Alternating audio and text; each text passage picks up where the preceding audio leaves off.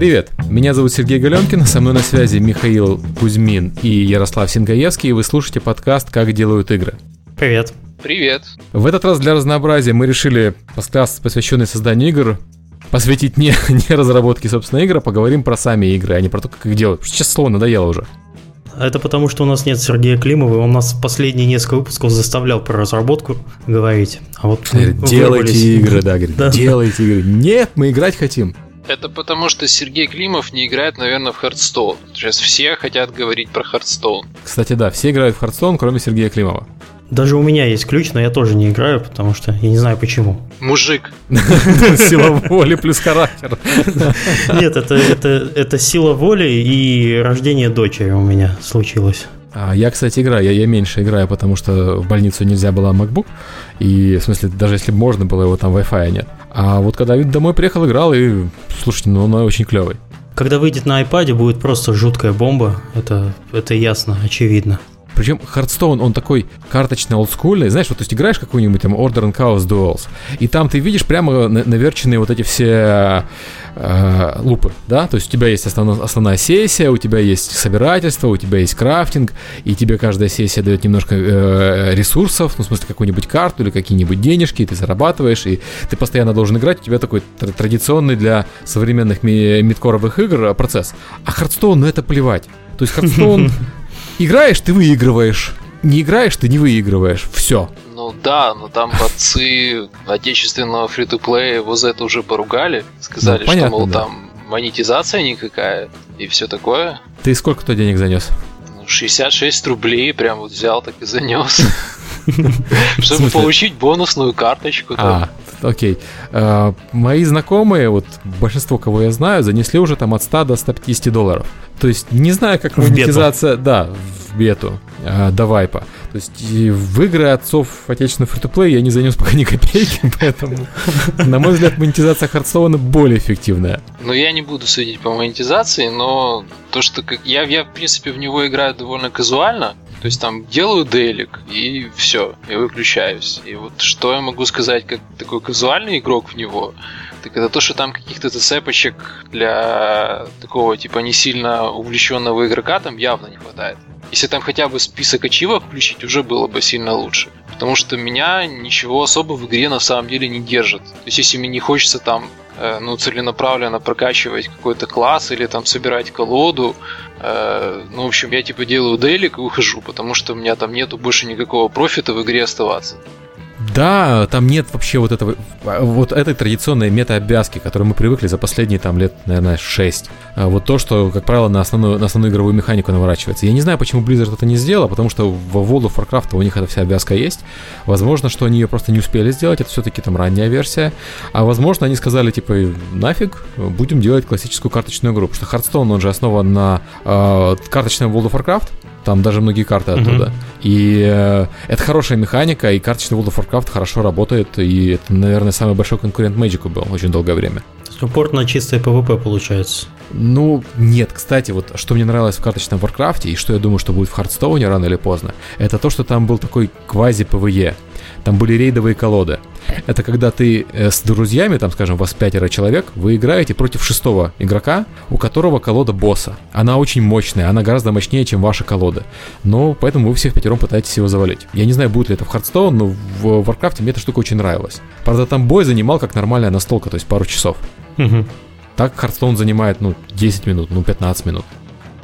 Кстати, вот это странно, да, то есть э, все говорят, что нету metagame а, нету вот какой-то там жесткой обвязки, но все играют. У меня вся френдлента играет. Я запускаю клиент Battle.net, и я вижу там все сидят. Да, да, так и есть, так и есть. И при этом все хотят ключ. У кого нет доступа, все хотят. Я, например, ключ получил от Сергея Галенкина, но для этого вам надо год монтировать подкаст. Так что готовы ли вы на такие жертвы? Но мне кажется, на самом деле, они открытую бету должны включить, наверное, после Близкона. Что если там сейчас посмотреть, как они рассылают ключи, они их рассылают очень щедро. То есть это там не такое положение, какое было там два или три месяца тому назад. И, знаешь, я вот свои ключики просил у Blizzard, и ну, знакомых из Blizzard, и это было так, ребята, а можно ключик в игре? Сколько, сколько тебе?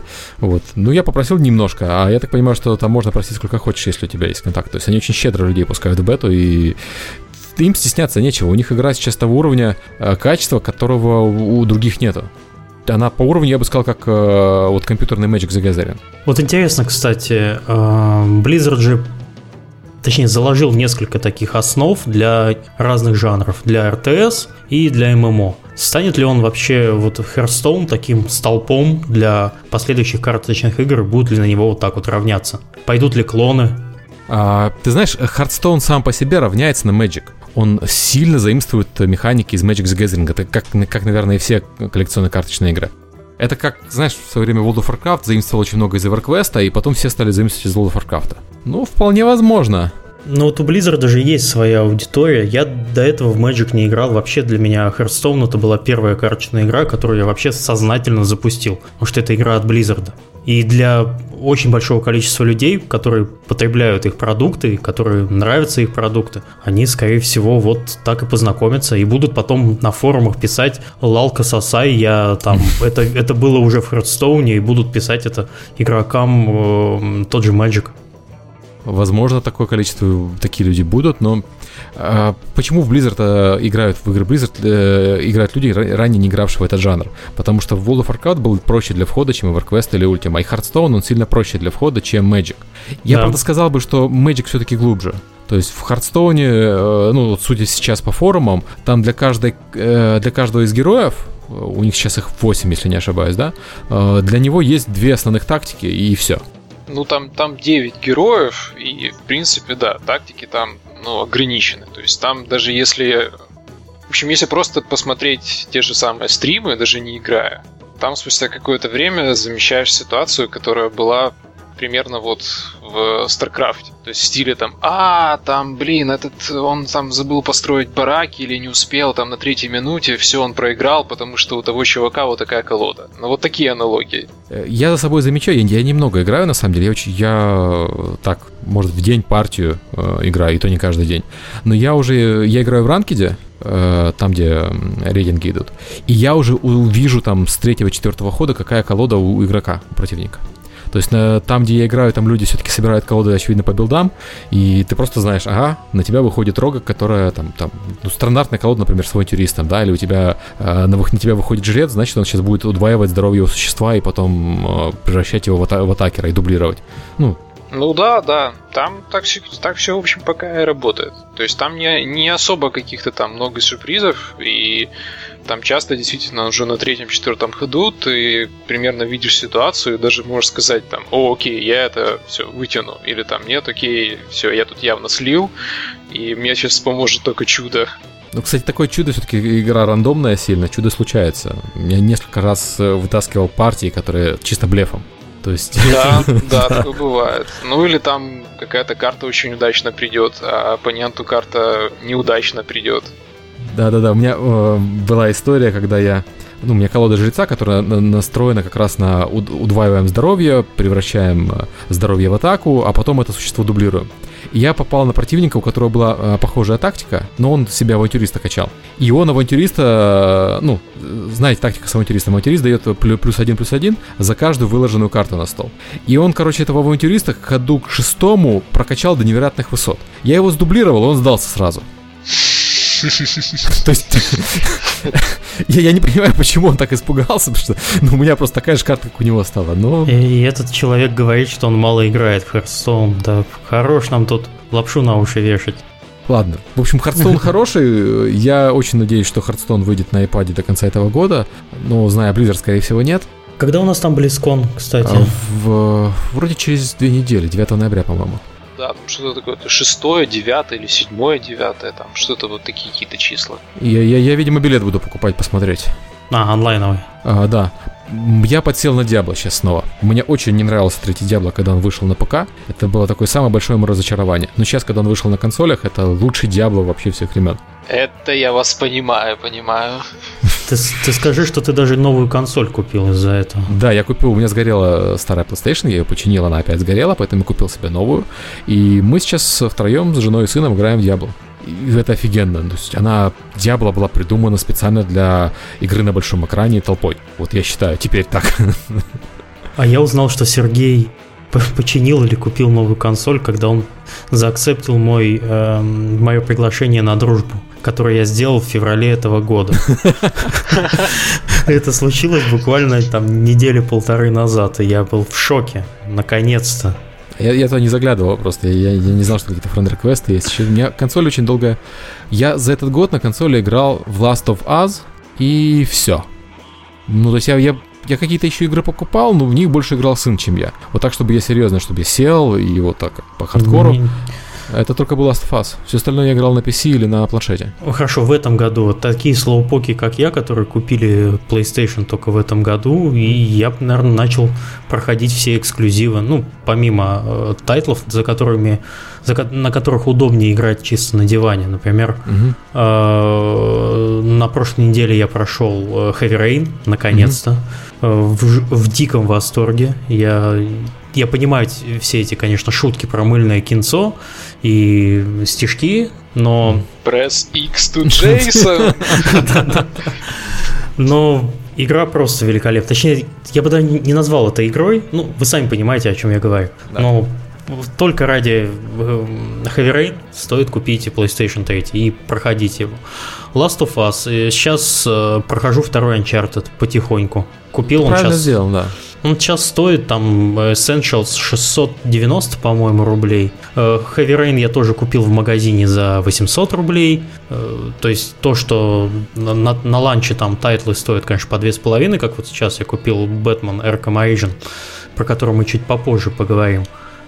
В принципе, вот сейчас это мы уже мысль высказывали где-то с полгодика назад, о том, что прямо сейчас, перед выходом Next Gen, который вот-вот состоится, вот в это время как раз и надо брать консоль предыдущего поколения, потому что она стоит недорого, тайтлов очень-очень много, и есть э, те тайтлы, которые просто нельзя пропустить. Это я так незаметно подвел к следующей теме нашего обсуждения, это про новые консоли. И что мы вообще про них думаем. Мы с Ярославом из Украины, поэтому мы про них ничего не думаем, потому что я недавно узнал, что PlayStation 4 в Украине официально не запустится в этом году, а запуск перенесли на весну, вроде бы. А, потому что ожидается его дефицит в России. Много предзаказов, э, консоли так, так активно умирают, что PlayStation 4 может не хватить на Россию. Вот. А я, может быть, возьму в России, когда буду там, а может и не возьму, я, честно говоря, не знаю. То есть, с одной стороны, мне, как, как и каждому гику, хочется купить новую, новую игрушечку. С другой стороны, я не понимаю, во что я на ней буду играть до, до той самой весны. Точно. Но все же тайтлы, вот сейчас пошла череда громких э, названий, которые переносятся на весну. Так вот в этом и проблема. То есть, что Next Gen он взял просто и переехал на весну. Э, все хотели купить Watch Dogs на PS4, чтобы увидеть там ветер и типа, мусор, катящихся по улицам. Вот, и Watch Dogs переехал, э, потом за ним сразу Drive Club переехал, который он, конечно, ну, как бы не супер какой-то тайтл, но все равно эксклюзивчик. Titanfall будет 11 марта. Destiny-то а, вообще... А подожди, а это Titanfall же он только для Xbox, правильно я помню? Ее на PlayStation не будет. Ну, на PlayStation его не будет, да. Ну, в смысле, что он все равно типа знаменует. Я к этому. Ну, слушайте, много людей купят консоль сейчас, чтобы сфотографировать, запостить в Инстаграм. Ну, вы понимаете, какое поколение сейчас выросло людей, которым нужно купить все на первой волне. Зачем это, конечно, делается, вот непонятно. Думают уже совершенно другие люди, люди типа нас. Ну, причем Titanfall, на самом деле, Titanfall ты на, PC буду играть, это же шутер сетевой. Такие вещи на PC все-таки удобнее. Тем более он вертикальный, вертикальный шутер тем более удобнее на PC, чем на геймпаде. Да, единственный шутер, который я прошел на PlayStation, это был Battlefield, и то сингловая версия. Да вот, кстати, из немногих вещей, которые будут на новом, э, на Next Gen в этом году, это будет Battlefield. Но Battlefield уже официально выглядит хуже на Next Gen, чем на PC. И играется он, очевидно, лучше на мышке с клавиатурой, чем на геймпаде. И опять вопрос, зачем Зачем покупать консоль сейчас? Ну, это известная практика. Консоль надо покупать через год после запуска. То есть я сейчас читаю много блогов и много записей, да вы разбаловались, да вот в наше время мы покупали консоли, смотрели на экран э, главного меню первые полгода, а у вас даже игры будут. Вот. Э, и правда, Xbox, например, на старте была отвратительная линейка. У Xbox 360.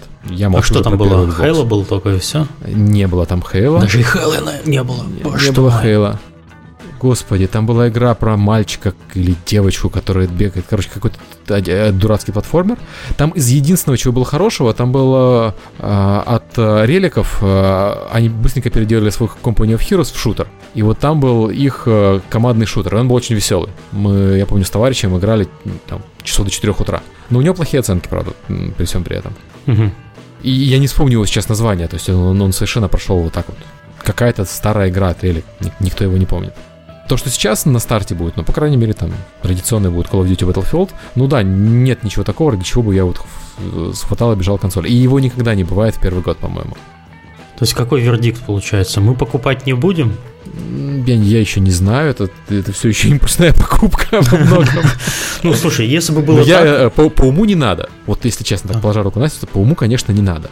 Если бы я шел где-нибудь по переулку, ко мне подошел чувак в длинном плаще с натянутой кепкой на лицо и сказал, Пс, PS4 надо, я бы, может быть, подумал, зашел с ним за угол и купил там немножко себе PS4. Но вот так вот, чтобы делать предзаказ, я, скорее всего, не буду. Край, а ты будешь покупать? Ну, для меня вообще триггером выступает Destiny. Причем, когда она еще была запланирована на осень этого года, я прям так и думал, о, отлично, вот это у меня будет причина, значит, я ну, говорю свою жабу, куплю PS4, потому что, ну, я знаю точно, что банки сделают э, хороший мультиплеер на консоли, потому что они этим занимались последние много лет. Э, и на PS4 он будет красивее. И вот это будет для меня уже достаточно, чтобы купить э, новую консоль. Как, как я в свое время купил Xbox 360 только для того, чтобы играть в Halo.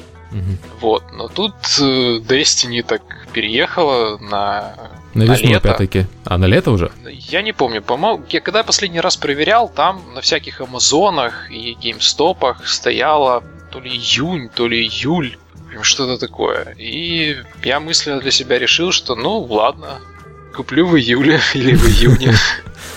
Э, ну вот, да, я Destiny, кстати, это, наверное, игра, ради которой я бы купил консоль, но, по крайней мере, так это все выглядит сейчас. Но пока ее нет, соответственно, покупать приставку домой особого смысла тоже нет. Интересно, сколько еще лет будут поддерживать PlayStation 3 новыми э, тайтлами? Ну, думаю, года 2-3 как минимум. Просто вопрос, какими тайтлами. Угу. То есть явно Sony ничего большого уже не анонсирует для PlayStation 3. То есть у нас будет традиционная мультиплатформа от э, там какая-нибудь FIFA, от Electronic Arts, там очередной Call of Duty, но Sony, по-моему, ничего что-то не показывала в последнее время для PlayStation 3 большого. То есть лебединая песня был вот тот самый Beyond. Больше ничего большого не ожидается, правильно я понимаю? Ну, вроде бы да, этот э, The Last Guardian, он же вроде такой какой-то таинственный и явно, наверное, перенесется. Ну да, но он, кстати, может выйти, если выйдет, как в свое время Айка вышел на, на PlayStation 1 под закат, и как вышел uh, Shadow Colossus на PlayStation 2 под закат, то Last Guardian по законам жанра должен также выйти, когда его все забудут. Я имею в виду, платформу все забудут. Я, наверное, вот только сейчас подумал, куплю, когда выйдет что-то вроде Heavy Rain, Beyond и Last of Us. У тебя Ютуба нет, что ли, на, на, на твоих устройствах? Нет, ну ты же понимаешь, это же надо самому все посмотреть. Не, ну я серьезно, я консоль купил только из-за того, что на ПК нет, э, нет просто таких игр. А, хороших есть, адвенчур. А, есть, подожди, почему Ладно, хорошо. Нет? Есть э, Alan Wake все, что вот был единственный, наверное, эксклюзив такого класса, который через несколько лет э, после эксклюзива на Xbox появился на ПК. Но я его тоже купил, тоже прошел и нет, подожди, есть э, Telltale все, есть Walking Dead, есть э, Wolf Among Us, которые, на мой взгляд, лучше, чем Кейдж. Вот серьезно. Даже так? Да, и да, там комиксная графика, то есть а, если тебе 13 лет, наверное, тебе не серьезно играть в мультик, но если тебе старше 13, то уже можно. И Wolf Among Us мне понравился, и Walking Dead офигенный. И, на мой взгляд, Telltale умеет драму гораздо лучше, чем Кейдж. Хорошо, последний аргумент. Я хочу играть на диване. А что тебе мешает играть в них на диване? Uh, у меня в комнате нет дивана, у меня только диван. А, да, нет дивана, но это проблема. То есть стоимость дивана примерно как стоимость консоли и пары хороших тайтлов сейчас. Ну, кстати, да. Э, вот всегда говорят нам, типа, консоль, излишество. как посчитаю, сколько стоит все остальное в доме. Выясняется, ну, смотри, что, да. телевизор стоит, ну, простите, там, хороший телевизор, это начинается там от, от 2000 долларов за, за хороший экран большой. Акустика 1000 долларов. Диван там тоже по удовольствию, сколько, сколько тебе надо. Вот тебе и получается э, диванный гейминг недорогой. Да, да, да. На этом фоне апгрейды ПК, конечно... Да, звучат смешно. Сейчас ви- видеокарты и ножки от дивана не стоят. Ничего. А, ну, я, кстати, на, на ПК играю, у меня большое удобное кресло, я играю с геймпадом, с, с большим монитором, и теоретически я могу, конечно, подключить к телевизору ПК, но мне лень, мне устраивает вполне на вот так вот. Вот так на вот. ПК, да. И, э, то есть я бы играл в WoW и Among Us на консолях, но почему играть на консолях? Зачем играть на консолях, когда он у меня есть на PC, и на PC мне покупать просто банально удобнее, потому что там есть Steam. Кстати, кстати, я вот придумал, что как можно Миша играть на диване в любом месте. Там же Telltale все выпускает на планшете. Можно играть на планшете. Кстати, да, абсолютно верно. И, правда, он еще не вышел на планшете. Волк еще не вышел, он только выходит вот ближайший Ну месяц. да, они, они анонсировали, что он будет на планшете, на Вите. Хорошо, у вас, у вас есть 55-дюймовый планшет? Нет? Э, Жаль. Вот у меня тоже. Что, что, что, что, что делать? У Panasonic, по-моему, есть, они анонсировали, по-моему, в свое время. Вот хорошо, у меня есть, у меня есть Steam, у меня на ПК тоже есть контроллер Xbox. Но вот на этой неделе вышел Batman Ar- Ar- Arkham Agents, я купил его только на PS3, причем он дороже. Э, На ПК он стоит 900 рублей, на PS3 он стоит 2500. Я выбрал только потому, что мне хочется вот в такую игру играть у себя вот в построенном своем маленьком кинозале. Вот, во- вот и все аргументы.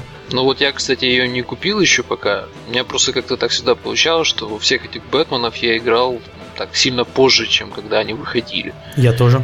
Но вот я почитал форумы Стима ради любопытства, и я могу тебе сказать, что ты правильно сделал, что купил консольную версию, потому что на форумах люди жалуются на всякие глюки, баги. А хотите, я вам скажу еще правду, и на PS3 тоже есть глюки и баги. Вот это Ну. вот это первая игра, которая у меня периодически превращается в просто в слайд-шоу. Я сегодня Ну, перекопал настоящие по- глюки, не такие, как в первой части у Пугала. А, вот, кстати, очень похоже, когда у тебя игра превращалась в слайд-шоу. Все, не куплю. А, Я тебе могу сказать хинт. Глюки появляются только после того, как Бэтмен использует систему быстрого перемещения между локациями, когда он вызывает вот этот бэтмолет и его теперь сбрасывают. и такое тут есть. Да, теперь они сделали... Казуалили.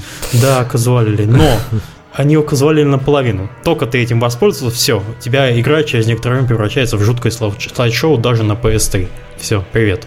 Понятно, не, не, не подтягивает с диска стримит и не может Хардкорная сущность игры сопротивляется. вот Да, этому да, да, да. Стримить сложно с Blu-ray. Я, я, я помню, я читал про эти большие проблемы, поч- почему Fast Travel на, почему Rage на Blu-ray, э, на этом, на PlayStation 3 так плохо. Очень тяжело стримить с Blu-ray, там очень долгое время поиска. А им же, очевидно, пере- перебрасывание тебя в новый зон, надо стримить контента много. Ты знаешь, я специально поэтому, точнее, я не люблю диски. Диски это такая архаичная вещь, я поэтому все покупаю в онлайне. Если есть возможность, это не эксклюзив типа Heavy Rain или мне случайно так импульсно э, не было импульсной покупки в магазине. Вот эта версия, которая с, с HDD, там я прямо вижу, как у меня бедный Play- PlayStation практически загибается, мигая лампочкой жесткого диска, но тормозит. Вот сегодня я плевался, ругался. Помогает только перезапуск э, игры с консолью. Все, привет.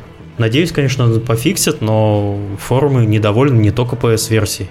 Я играл во всех Бэтменов, кстати, на PlayStation, но в последнего Бэтмена я так наигрался, что сейчас видеть Бэтмена не могу. Ну, то есть, правда, я как себе могу представить, что мне, э, как представлю, что опять вот эта вот боевка традиционная, которая у них из, Да. из Dead to Rights, по-моему, еще вот там, древняя-древняя. Ну, как же она задолбала-то уже. Но она же И- клевая. Да нет, она клевая в первый раз, во второй раз она клевая. Ну, В третий, ну в- не в десятый, ну правда. Кстати, Бэтмен абсолютно такой же. Вот я играю и вижу, что вообще ничего не изменилось. Может быть, графика чуть-чуть покрасивее стала, полигончиков, может быть, стало получше. Но геймплейно и сюжетно, и по фичам он абсолютно такой же. Все как и есть. Ты летаешь крюком, цепляясь за э, крыши домов, за фонарные столбы, слетаешь, месишь людей, но Кажется, он стал немного посложнее. Мне задницу надрали на первом же боссе несколько раз. Я был просто в диком шоке. И, и также, если на тебя нападает там человек 10, то выжить оч- очень-очень сложно. Раньше таких проблем э, не было. Ну или вот про боевку. Помнишь Remember Me? За что ее ругали? Да, помню. За, за пианино вот это вот, когда тебе нужно одновременно. Ее сейчас, кстати, раздают э, на PlayStation э, Plus бесплатно. Уже, кстати, обратите внимание, что игре всего сколько? Всего, Полгода. наверное, полгода, может быть, даже меньше. Она вот в июне, по-моему, вышла. Или в мае. Ну вот, пожалуйста, уже раздают. И боевка очень скучная. История интересная, игрушка красивая. Я ее на ПК забросил. Может быть, сейчас Бэтмена пройду. Пройду и на PS3. Но скучно. Скучно драться. Когда, когда тебе так. А в Бэтмене веселый квадратик. Я поиграл в Бэтмена, кстати, на iPad. Он такой же, как и предыдущие Бэтмены, то есть э, один в один клон э, этого Infinity Blade, только с, с микроплатежами, и, короче, я не стал даже в него играть. Ну, понятно, они сменили, на самом деле, вот для Arkham City, э, о, господи, для Arkham Origins, они же сменили команду разработки, и Мгм. новая команда разработки, вот как вспомнишь, как Arkham э, City был такой большой-большой скачок по сравнению с Arkham Asylum, а Arkham э, Origins, как я понимаю, вот то же самое. Но, по-моему, в этом и главная претензия всех тех, кто написали уже ревью, что Сити был большим шагом вперед по сравнению с первой игрой, а в Origins особо ничего не поменялось. Но есть же такое правило, что вторая часть трилогии всегда самая лучшая, а самая худшая первая и там, э, самая разочаровывающая третья. Потому что от первой ты ничего не ждешь, первая закладывает основы, вторая улучшает все, что можно улучшить, а третья просто вот дотягивает, и это такой там, способ заработать денег. Мне сразу вспоминается Терминатор. Не игра, не игра, а кино. Вот когда Ну, вторая кстати, часть да, была. да. Вот, вот прямо вот прям хорошо кладется на вот эту твою фразу. Ну, то же самое с Uncharted на самом деле и там, с кучей других игр. Кстати, вот если читать Fahrenheit, Heavy Rain и Beyond трилогией, то, наверное, поэтому Heavy Rain такой самый оцененный. Зато Да. в Фаренгейте была офигенная зима. В Фаренгейте игра была, вот в отличие от Heavy Rain. Кстати, по поводу кинцо. Поиграй в Stanley Parable. Мы как раз обсуждали перед записью подкаста, что Кузьмич, оказывается, не играл в Stanley Parable. Ну, и в нее никто не играл. Это не игра, это спектакль, но на движке Half-Life. Ну, вот я очень рекомендую. Но на самом деле я признаюсь, что пока она не вышла как standalone игра, я в нее тоже не играл. Я о ней знал, там читал, то есть там слышал всякие отзывы, но, собственно, вспомнил и посмотрел ее только вот когда она вышла.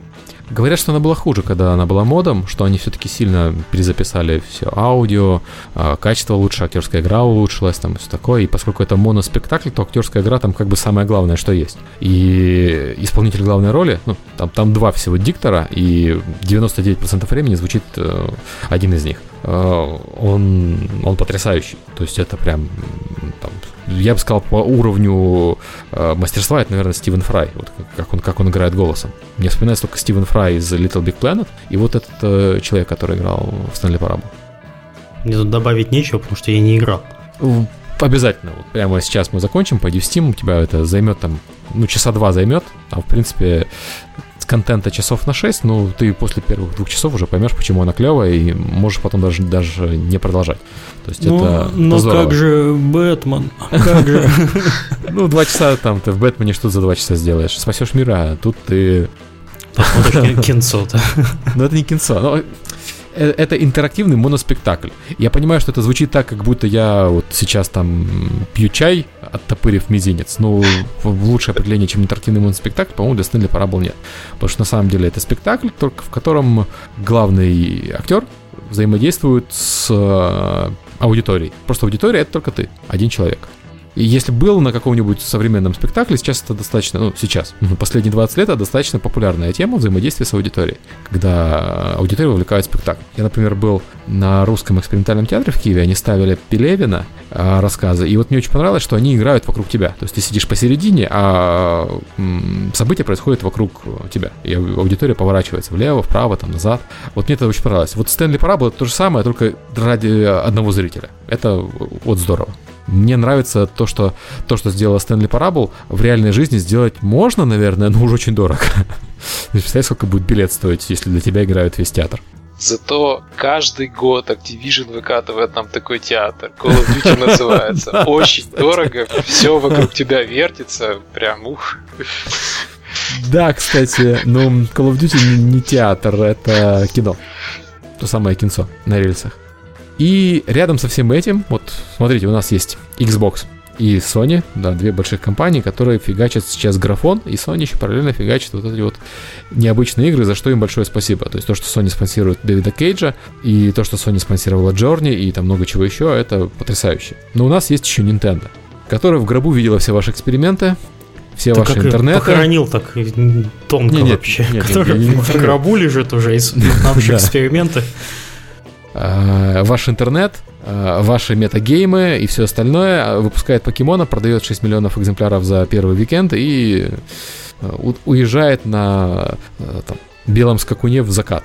На Не- не карте другого- из Марио Карт уже закат. Да, да, да, да. Пуская стрелы в закатное солнце, как бы. В храброе Э, сердце. Э, У меня, кр- кроме как восторга по поводу покемонов, ничего нет. Я до сих пор в них играю, они потрясающие. Покемоны... Вот я сейчас понимаю, насколько покемоны опередили свое время, насколько там продумано все, все классические три механики, собирательство, апгрейд, боевка и исследование. А, Четыре я назвал, окей. А, Вот они все были в покемонах еще тогда, когда они были на геймбое, на черно-белом. И сейчас, понятное дело, что они их улучшили, усовершенствовали, и они по-прежнему отлично работают. Это, это прям поразительно. Ты прям практически сейчас повторил э, классический скетч Монти Пайтона про испанскую инквизицию. У Nintendo 3, нет, 4, окей. И еще красивые одежды. Вот ты забыл, в покемоне красивые одежды должна быть. Да, кстати, там есть красивая одежда. Я не знаю, по-моему, раньше в покемонах этого не было. Вот в новых покемонах можно переодевать главного героя. Зачем это нужно, не знаю, но это возможно. Смысл механики, конечно, не в этом. Вот, очень сложно объяснить, чем она затягивает, не вдаваясь вот такие вот э, в, термин, в терминологию. То есть, да, там этот э, коровый луп, который у них очень быстрый, у них боевка там 3 минуты занимает, и exploration, который тоже очень быстрый на самом деле, потому что у тебя есть несколько способов быстрого перемещения там. Причем у них способы быстрого перемещения, в отличие от Бэтмена, где тебе прилетает э, этот бэт-самолет и отвозит тебя куда-то, у них способ быстрого перемещения это, это этот э, э, сначала ролики, а потом велосипед. А? Сильно я представил себе Бэтмена на роликах, это, конечно, да, это, разрыв шаблонов. Вот. Ну, По-моему, работает. Бэтмен на велосипеде это круче. С развивающимся плащом. На велике. Не, ну на самом деле покемоны это сила, потому что вот мне Сергей показал их там буквально, не знаю, там 15 минут, наверное, я в них поиграл, и с тех пор, в общем-то, потерял сонный покой, и все хочу теперь себе тоже покемонов и какую-нибудь ds какую-нибудь, я не знаю еще какую, но какую-то хочу. Э, Я вот в этом году видел три игры Nintendo, которые все три это игры года. То есть у них а, был Animal Crossing, у них был Fire Emblem, и у них а, вот сейчас вышли покемоны. Э, Fire Emblem я до сих пор настаиваю, что это лучшая стратегия этого года. Ничего и близко не было. При том, что там, да, там механика вот классическая, такая, как всегда была Fire Emblem, там с небольшими дополнениями, но она все равно отличная. Она все равно потрясающая. Animal Crossing это лучшая социальная игра без микроплатежей, потому что, ну, по сути, Animal Crossing это такая ферма, где на тебя никто не давит, с тебя не выжимают бабло, у тебя только, собственно, самая интересная часть игры. И вот покемоны, которые как Puzzle and Dragons, только с геймплеем, экспорейшеном и без микроплатежей, опять-таки. Так у них еще, смотри, у них же есть еще новый линк на подходе, Link to the Time. Да, это, кстати, будет, конечно... о, Я в него играл, он офигенный. И есть же еще как альтернатива Animal Crossing, у них же Harvest Moon новый есть. Кстати, да, и Harvest Moon тоже придется брать, потому что я большой фанат Harvest Moon. И Link я играл, э, я играл в него дважды на мероприятиях Nintendo. Он, он, ну, ну, это Зельда. Ну, то есть, э, пока что склонировать Зельду нормально не получилось ни у кого. Не понимаю почему. Потому что вот когда начинаешь разбираться, вроде как все механики, которые у них там есть, они, ну, они же очевидные. Но почему-то нормально никто их не скопировал. Сколько было попыток сделать э, клоны покемонов на iOS, можно посмотреть, их там сотни. И ни один так не работает хорошо, как работают покемоны. Я не знаю почему так. То же самое, собственно, с Animal Crossing или... Ну, Fire Emblem проще, Fire Emblem, ну, все-таки хороших пошаговых стратегий сейчас хватает. Вот. А вот э, остальные пока никто не скопировал. Удивительно, да? При этом у них же совершенно дурацкая система с фронт-кодами вот это вот для добавления друзей. Когда тебе надо обменя- обменяться с каждым другом э, циферками, и пока вы оба их не введете, у тебя его не видно в э, списке. А с другой стороны, Шел покемонов- 2013 год. Да, шел 2013. С другой стороны, Фейсбуку было уже 8 лет. Да, Facebook уже умирает, а Nintendo до сих пор. Nintendo все, коды высылает. и- такие, вот видите, Facebook уже умирает. А Ну, А наша система. Э, Знаешь, если долго сидеть, можно посмотреть, э, возле у берега реки можно увидеть, как проплывает труп твоего врага. Там 2025 год, все играют э, в Oculus подобные интерфейсы, Nintendo выпускает там 4DS э, с одним экраном, судя по тенденции по их последней. Вот. И, И, и в, там на- опять... и- и- и в- и в подкасте Галенкин, как делают игры, наступает такая благоговейная тишина. Потому что все понимают, не в те игры играли, не те игры делали.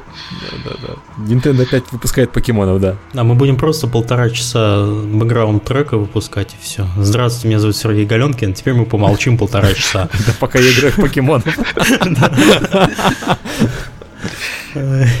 Кстати, про Oculus э, я тестировал, ко мне приезжали родственники, тестировал Oculus на теще, тесте и на отце. Это, это что-то, конечно.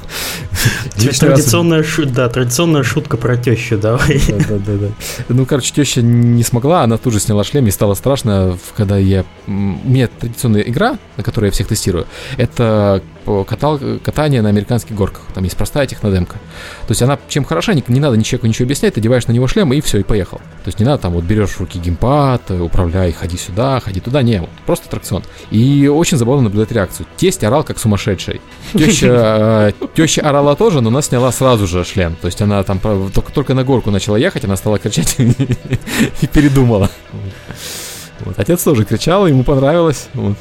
Я представляю теперь, теперь Серега. Мама, а вы разве вы даже в, в Oculus не, не, не останетесь поиграть? Все, и, и нету. Да, да, да, да. Мне кажется, вот для, для этой аудитории, конечно, сложно убедить эту аудиторию купить э, себе сейчас монитор за 300 долларов, да, для компьютера. Но я помню, как в свое время V пошел среди моих вот старших родственников. Возможно, что и Oculus так может пойти, потому что это что-то новое, что не требует от них вот скиллов игровых, как требуют обычные игры, но при этом дает такие ощущения, которые им интересны. Я, я по себе просто заметил, я вот в последнее время играю, запускаю игру, поиграл 10 минут, увидел, ну, 10, окей, 10 не поиграл, полчаса поиграл, увидел все базовые механики.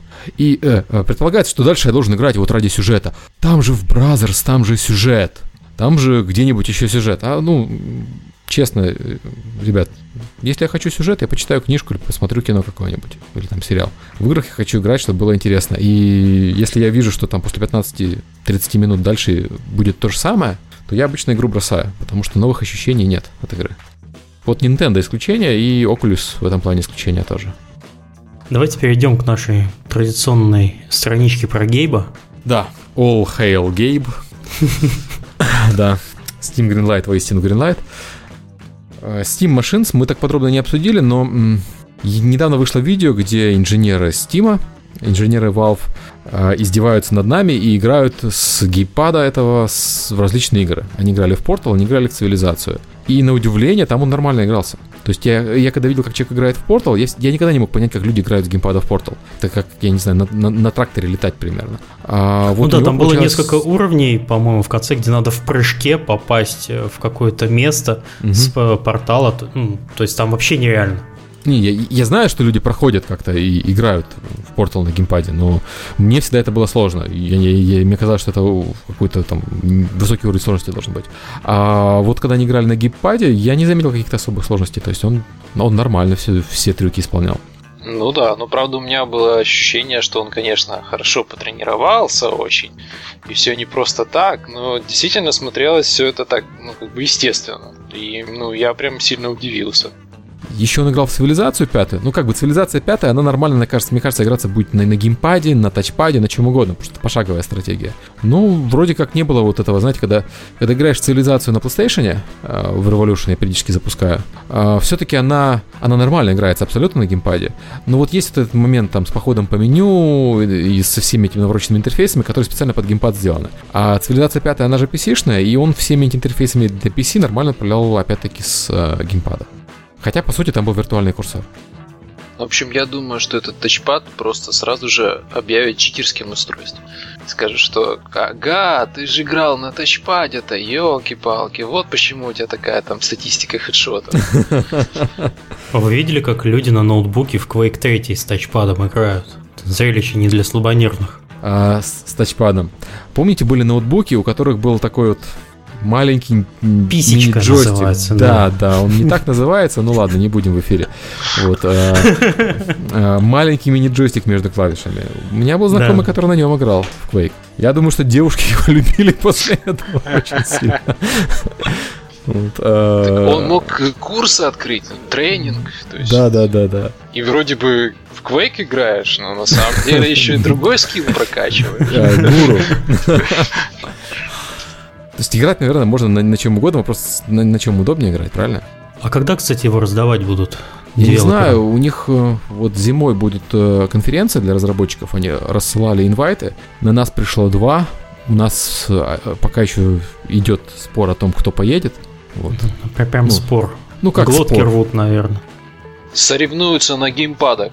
А, два инвайта, один из них это очевидно Орловский, а вот кто второй пока непонятно. Потому что, понимаешь, с одной стороны, конечно, надо бы поездить, съездить, пообщаться с там по бизнес-девелопменту. Все-таки Мгм. это Valve, они важный партнер. С другой стороны, мы там делаем несколько новых игр, и нам полезно бы знать, как под эту штуку разрабатывать. То есть геймдизайнера надо послать. Вот. А опять-таки там будут показывать этот, страшный Steambox, то, мы- то есть может программиста отправить. Хотя программисты их вот говорят, да, что, программисты SDK почитают, все поймут, не надо им туда ехать. Ну, это геймдизайнеры, естественно, говорят. Вот, вот геймдизайнерам надо пощупать. Вот. У вас Пока не решили, да. А, ну, два инвайта, что же делать? Э, Я так понимаю, что они компаниям по- покрупнее или там поближе выдают больше, ну и даже два уже хорошо. Мне почему-то стоит перед глазами картинка из старых черно-белых фильмов, когда там, например, два каких-то чувака соревнуются за руку девушки. Вот и там происходит, кто-то кому-то торт в лицо, кто-то кого-то там на грабли наступил.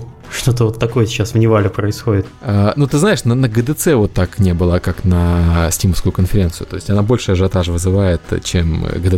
М, Интересно. Хотя GDC удобнее в Сан-Франциско весной, погода хорошая, а тут э, в Сиэтл зимой.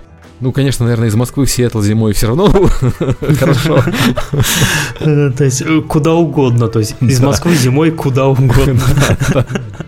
По этому поводу, ну, кстати, вопрос задавали. э, Мы к ним, конечно, позже перейдем, но все равно этот вопрос как раз в тему. Почему на Linux так э, мало игр? В чем сложность портирования на Linux? Спрашивает Вася Василенко. И э, вот сложность была в том, что не было Linux как единой платформы, и, соответственно, на Linux не было смысла делать игры, потому что Linux пользовалось мало людей, и, э, а те, кто пользовался, очевидно, по- пользовались Linux не для того, чтобы играть в игры. То есть, если человек выбирал Linux, раньше это человек выбирал либо потому, что он хочет сэкономить, ему нужна дешевая операционная система, либо потому, что ему нужны определенные особенности Linux, которых на Windows нет, и это явно не игры. Соответственно, зачем для, этим, для этих людей делать игры? Сейчас, когда у нас внезапно оказывается, что Linux становится игровой платформой, ну, не Linux, понятно, а вот э, Steam OS, то сразу резко появляется делать смысл игры под SteamOS, не под Linux. То, что там используется ядро Linux, это все так, это... Ну, то есть я понимаю, что линуксоиды всего мира сейчас радуются и говорят, а я, знаешь так, а я же говорил 20 лет назад, что когда-нибудь этот момент настанет, а ты не верила. Вот. А, но, если честно, это не победа Linux, это вот показатель того, что у Победа нас- одной компании, которая Да, стала компании. настолько большой, что она может диктовать свои условия на рынке. по крайней мере, может попытаться, да. То есть э, Valve это в, в рамках игрового мира, это как Microsoft на рынке производства программного обеспечения. И я что хочу сказать, то есть если кому-то принципиально какое ядро, то есть macOS, у которого FreeBSD, есть Android, который тоже, ну, Nix подобный. А iOS тоже, по-моему, с похожим С ядром. BSD, да. Да, да, то есть э, вот если принципиально ядро, то все, ребята, все, успокойтесь, Linux победил, давно- ну, не Linux, Nix победил давным-давно. Вот. Microsoft э, проиграл. Вот. А э, только на ПК до сих пор была другая ситуация. Вот, возможно, SteamOS это изменит, возможно, нет. Интересно так взглянуть на это время лет так через 10. Мгм. Как куда сейчас все это будет развиваться? А вдруг действительно выстрелит и все перестанут покупать Windows для того, чтобы играть? Ну, ты знаешь, такая ситуация. Microsoft намеренно последний с, с- с версией 8, мне кажется, такое ощущение, что у них вот там сидит а- агент Гейба и агент Apple, которые вдвоем помогают э, Apple и Valve э, и портят Windows. Потому что то, что они делают с Windows в последнее время, там 8, 8.1, я, это лучший подарок Гейбу, который может только придумать. Да. Один из них э, э, подает дробовик, второй заряжает, а Microsoft себе в ногу стреляет самостоятельно. Бизнес-план такой, да-да, стреляем в ногу. Не, ну серьезно, да. Что нам можно сделать в Windows 8.1, чтобы еще хуже сделать? Давайте сделаем, чтобы у нас э, чувствительность мыши настраивалась только глобально, а не в каждой игре отдельно. Зашибись, это обязательно поможет игрокам. А давайте. Сейчас говорят, что Apple будет сливать вместе операционной системы, то есть что следующая macOS, которая вот 11 по идее, а, что она будет уже на основе э, iOS. Ну, то есть они, как сказать, на основе, что она будет сильно ближе к iOS, чем э, э, к предыдущей macOS. При этом есть надежда, что вот Apple не совершит ошибки Microsoft и не будет пытаться сидеть одной задницей на двух стульях, а сделать операционную систему, которых либо две, и они просто похожи по концепциям и по интерфейсам, потому что iOS все-таки удобнее, чем macOS сейчас. Либо они сделают одну операционку, которая нормально работает и там, и там, а не так, как, собственно, получилось с Windows которая в глубине в души, в глубине души до сих пор, по-моему, верит, что она еще DOS, вот, и что иногда пользователю надо все-таки там показать командную строку там или еще что-нибудь. Помните ту же историю, когда планшеты на Windows 8 при апгрейде на Windows 8.1 требовали вставить э, дискету 3,5 дюйма? Да, да, да, отличная была история. Вопрос куда? У него уже дисковода нет на компьютере, наверное, лет 5. А сейчас 5. на сейчас CD-рома просто нет. Да, кстати. Вот ты когда последний раз э, компакт-диск вставлял в системный блок?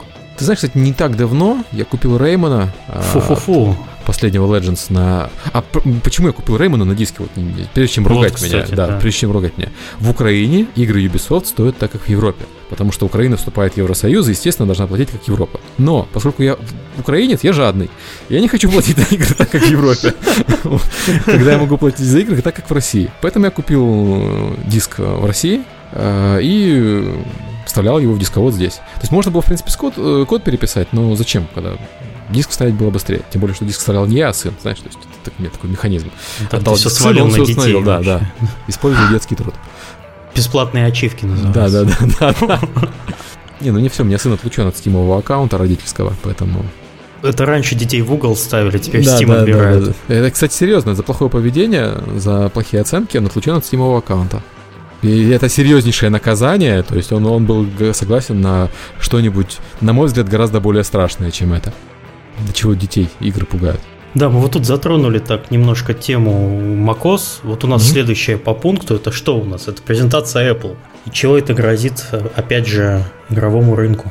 А самое главное, это там не Mavericks, не, не MacBook, а именно новые iPad Air и Mini. Мини с ретиной, да? Да. А, смотрели, смотрели презентацию? Да, я в онлайне, в прямом эфире. Я, я никогда не смотрю ее презентацию, я всегда читаю новости на следующий день. Поэтому ты, наверное, ты не так впечатляешься, потому что пересказ все-таки не то, ты когда ты Ярослав, живой... отвер, отвернись на следующие да, пять да, минут. Хорошо. Я тоже записи смотрел, вот э, там так совпало с операцией. А, я что хочу сказать, мне Слушай, очень понравилось. Ну ты страшный человек, тебе операцию делают, а ты смотришь на Да, да, да. Режьте, режьте, нет, вместо наркоза. Подождите, iPad mini. Вместо наркоза так. Не-не, все, все очень удобно. Ты, ты, ты выходишь, а там уже новый iPad. Вот, да. И типа, окей. Я слышал, что продукты Apple вызывают эйфорию, конечно, но чтобы они действовали как наркоз местный, это вот первый случай. И, и, и, или, или, или так, или так. Ну как там доктор? А доктор такой, все нормально, вышел новый мини с ретиной, все хорошо. У вас iPad. Нет, не так. Я не мог дождаться. Э, да.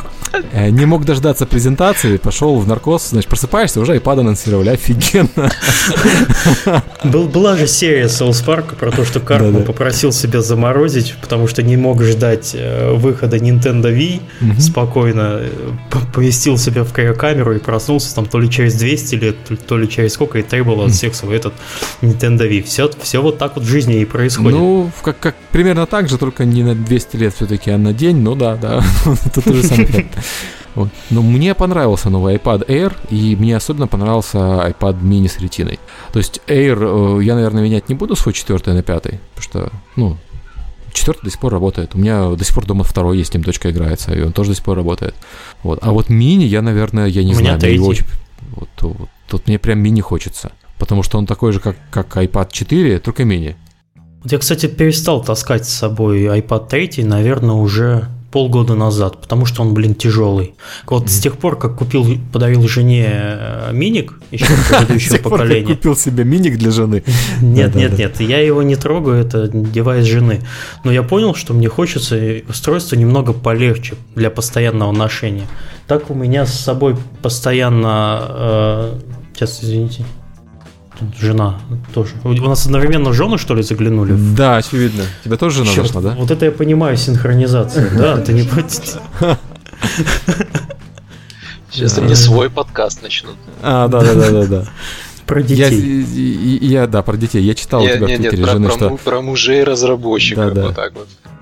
Так, на, на, на чем мы остановились? Вы мне шутку сбили. Это была, наверное, может быть, лучшая шутка. Я потом с женой поговорю. Ты, нет, ты, ты не про шутку говорил. Ты говорил про то, что ты перестал носить iPad, потому что у жены есть iPad mini, и он легче, чем твой большой iPad да, 3. Да, я, я, не, я не вижу для себя... Эм, вот ты хорошо, помню, на неделе ретвитил какого-то человечка, который написал, что, типа, если вы хотите продуктивности, да, покупайте iPad большой. Если вы хотите э, портативности, покупайте небольшой. Мне хочется больше портативности есть. Потому что меня, на самом деле, 90% задач я делаю на своем э, мобильном телефоне. Это mm-hmm. именно по коммуникации. Это у меня сейчас Android. Э, и мне его хватает. Вот, э, вот, этого, вот этого телефона. Это, сейчас это HTC One. Э, но иногда хочется что-то и такое планшетное, иногда хочется дозу Apple в себя вкатить, небольшую именно планшетного. И вот миник, скорее всего, да. Я продам, наверное, в ближайшее время iPad 3 и с автографом, кстати, это mm-hmm. дороже будет. Да, да, да. Ты, ты тоже, кстати, продавай с автографом свой. Я, кстати, а камеру продаю. Я, я, я пытаюсь продать свой D500. Наверное, надо с автографом, да. А ты там нацарапай на объективе автограф. Сигнатуру. А, так вот, э, я согласен с тем, что iPad mini, он портативный, а iPad э, большой он для производительности, но у iPad mini до сих пор не было ретины, и поэтому iPad mini не имел смысла, на мой взгляд, потому что читать на и там интернет ходить без ретины очень неудобно после того, как попользовался устройством с ретиной. Ты, кстати, знаешь, что 90% людей это вообще не волнует? А, То меня есть волнует. Волнует это в основном я... это гиков. Это все вот это вот э, ретина, процессора i7, это волнует очень маленький процент населения. А, но, к сожалению, 90% людей, потребляющих продукты Apple, они просто хотят новый продукт Apple. Их не волнует там то, что там внутри, это просто новый продукт Apple, и его будут покупать. Будет обязательно дефицит сейчас именно миников с ретиной. Вот когда их, когда их положат на прилавок, все, сметать будут очень сильно. Да, я уверен, я помню, когда вышел Собственно, предыдущий, ну, собственно, миник их тоже не хватало первое время, хотя, казалось бы. Э, ну, окей, потерплю. Э, в общем, хорошее устройство. Мне кажется, что мини это такая большая игровая платформа э, очередная. Мини, мини это большая игровая платформа. Да, посмотри. Ну, да. Миник вообще считается, вот тоже спрашивали, какое мобильное эталонное устройство для разработки мобильных игр. Так вот это iPad 2 и iPad mini сейчас, потому что это самое распространенное устройство э, у игроков э, мобильных. Все ориентируются на них. То есть, хотя айфонов вроде как продано больше, но на iPad играют больше, поэтому ориентируются на iPad. iPhone ну и платят больше. Устройство. Да, да, тоже верно. Да, я подтверждаю уже со своей стороны, что действительно iPad mini, iPad 2 это как нижняя планка именно железа, на которую смотрят при разработке мобильных игр. Ну, то есть мы Defender, когда мы, кстати, засылаем их на этой неделе в э, App Store в Apple на Approve, и мы, когда их делали, а, основная проблема была как раз впихнуть это все в iPad 2, потому что там на, на третьем-четвертом работает без проблем. Э, окей, давайте... Apple молодцы. Да? Спасибо Apple, им да. большое за наше счастливое детство, молодость. Предлагаю еще вкратце упомянуть про Cast Air. Это очки от разработчиков очков, которых выгнали из Valve и они вышли с этими странными очками с проекторами, которые светят через отражающие линзы прямо тебе в глаз э, на Kickstarter, и как положено на Kickstarter собрали сразу много денег, и сейчас эту штуку будут делать. И причем, ладно, в глаз светят, это так, это на самом деле, это Oculus тоже, в принципе, светит тебе в глаз, просто не, не отраженно, а прямо. А у них же эти проекторы могут светить на простыню, которую ты стелишь и на которую ты играешь в игры. Ужас. И окей, это вызывает сразу много таких странных идей. А простите, а зачем там тогда очки вообще, стекла? То есть оно прям... Ну, оно же должно как-то на голове держаться. А, нет, стоп, стекла там нужны, потому что это активные очки. Потому а что простыня в комплект входит? Входит э, в комплект на Кикстартере. А, стекла там активные. То есть помните вот эти очки с переключателями э, LCD-шные, от которых глаза болят? Вот это такие. А, как у Самсунгов 3D? С, как старые Samsung, да. Вот, угу. э, как э, когда-то были nvidia такие очки. Угу или может даже не NVIDIA, может быть это Тритон еще был. Ну, в общем, жуткая гадость. Вот, вот это вот 2013 э, год, это люди работали в Valve и делали такую штуку, и я совершенно не удивлен, что их за это выгнали. Oculus, он же прекрасен в своей простоте. Это планшетный дисплейчик э, с двумя линзами. Все. Ну, еще датчик э, перемещения. Тут какие-то наоборот, какие-то проекторы над глазами, специально защищены так, чтобы в глаз от утечки света не было.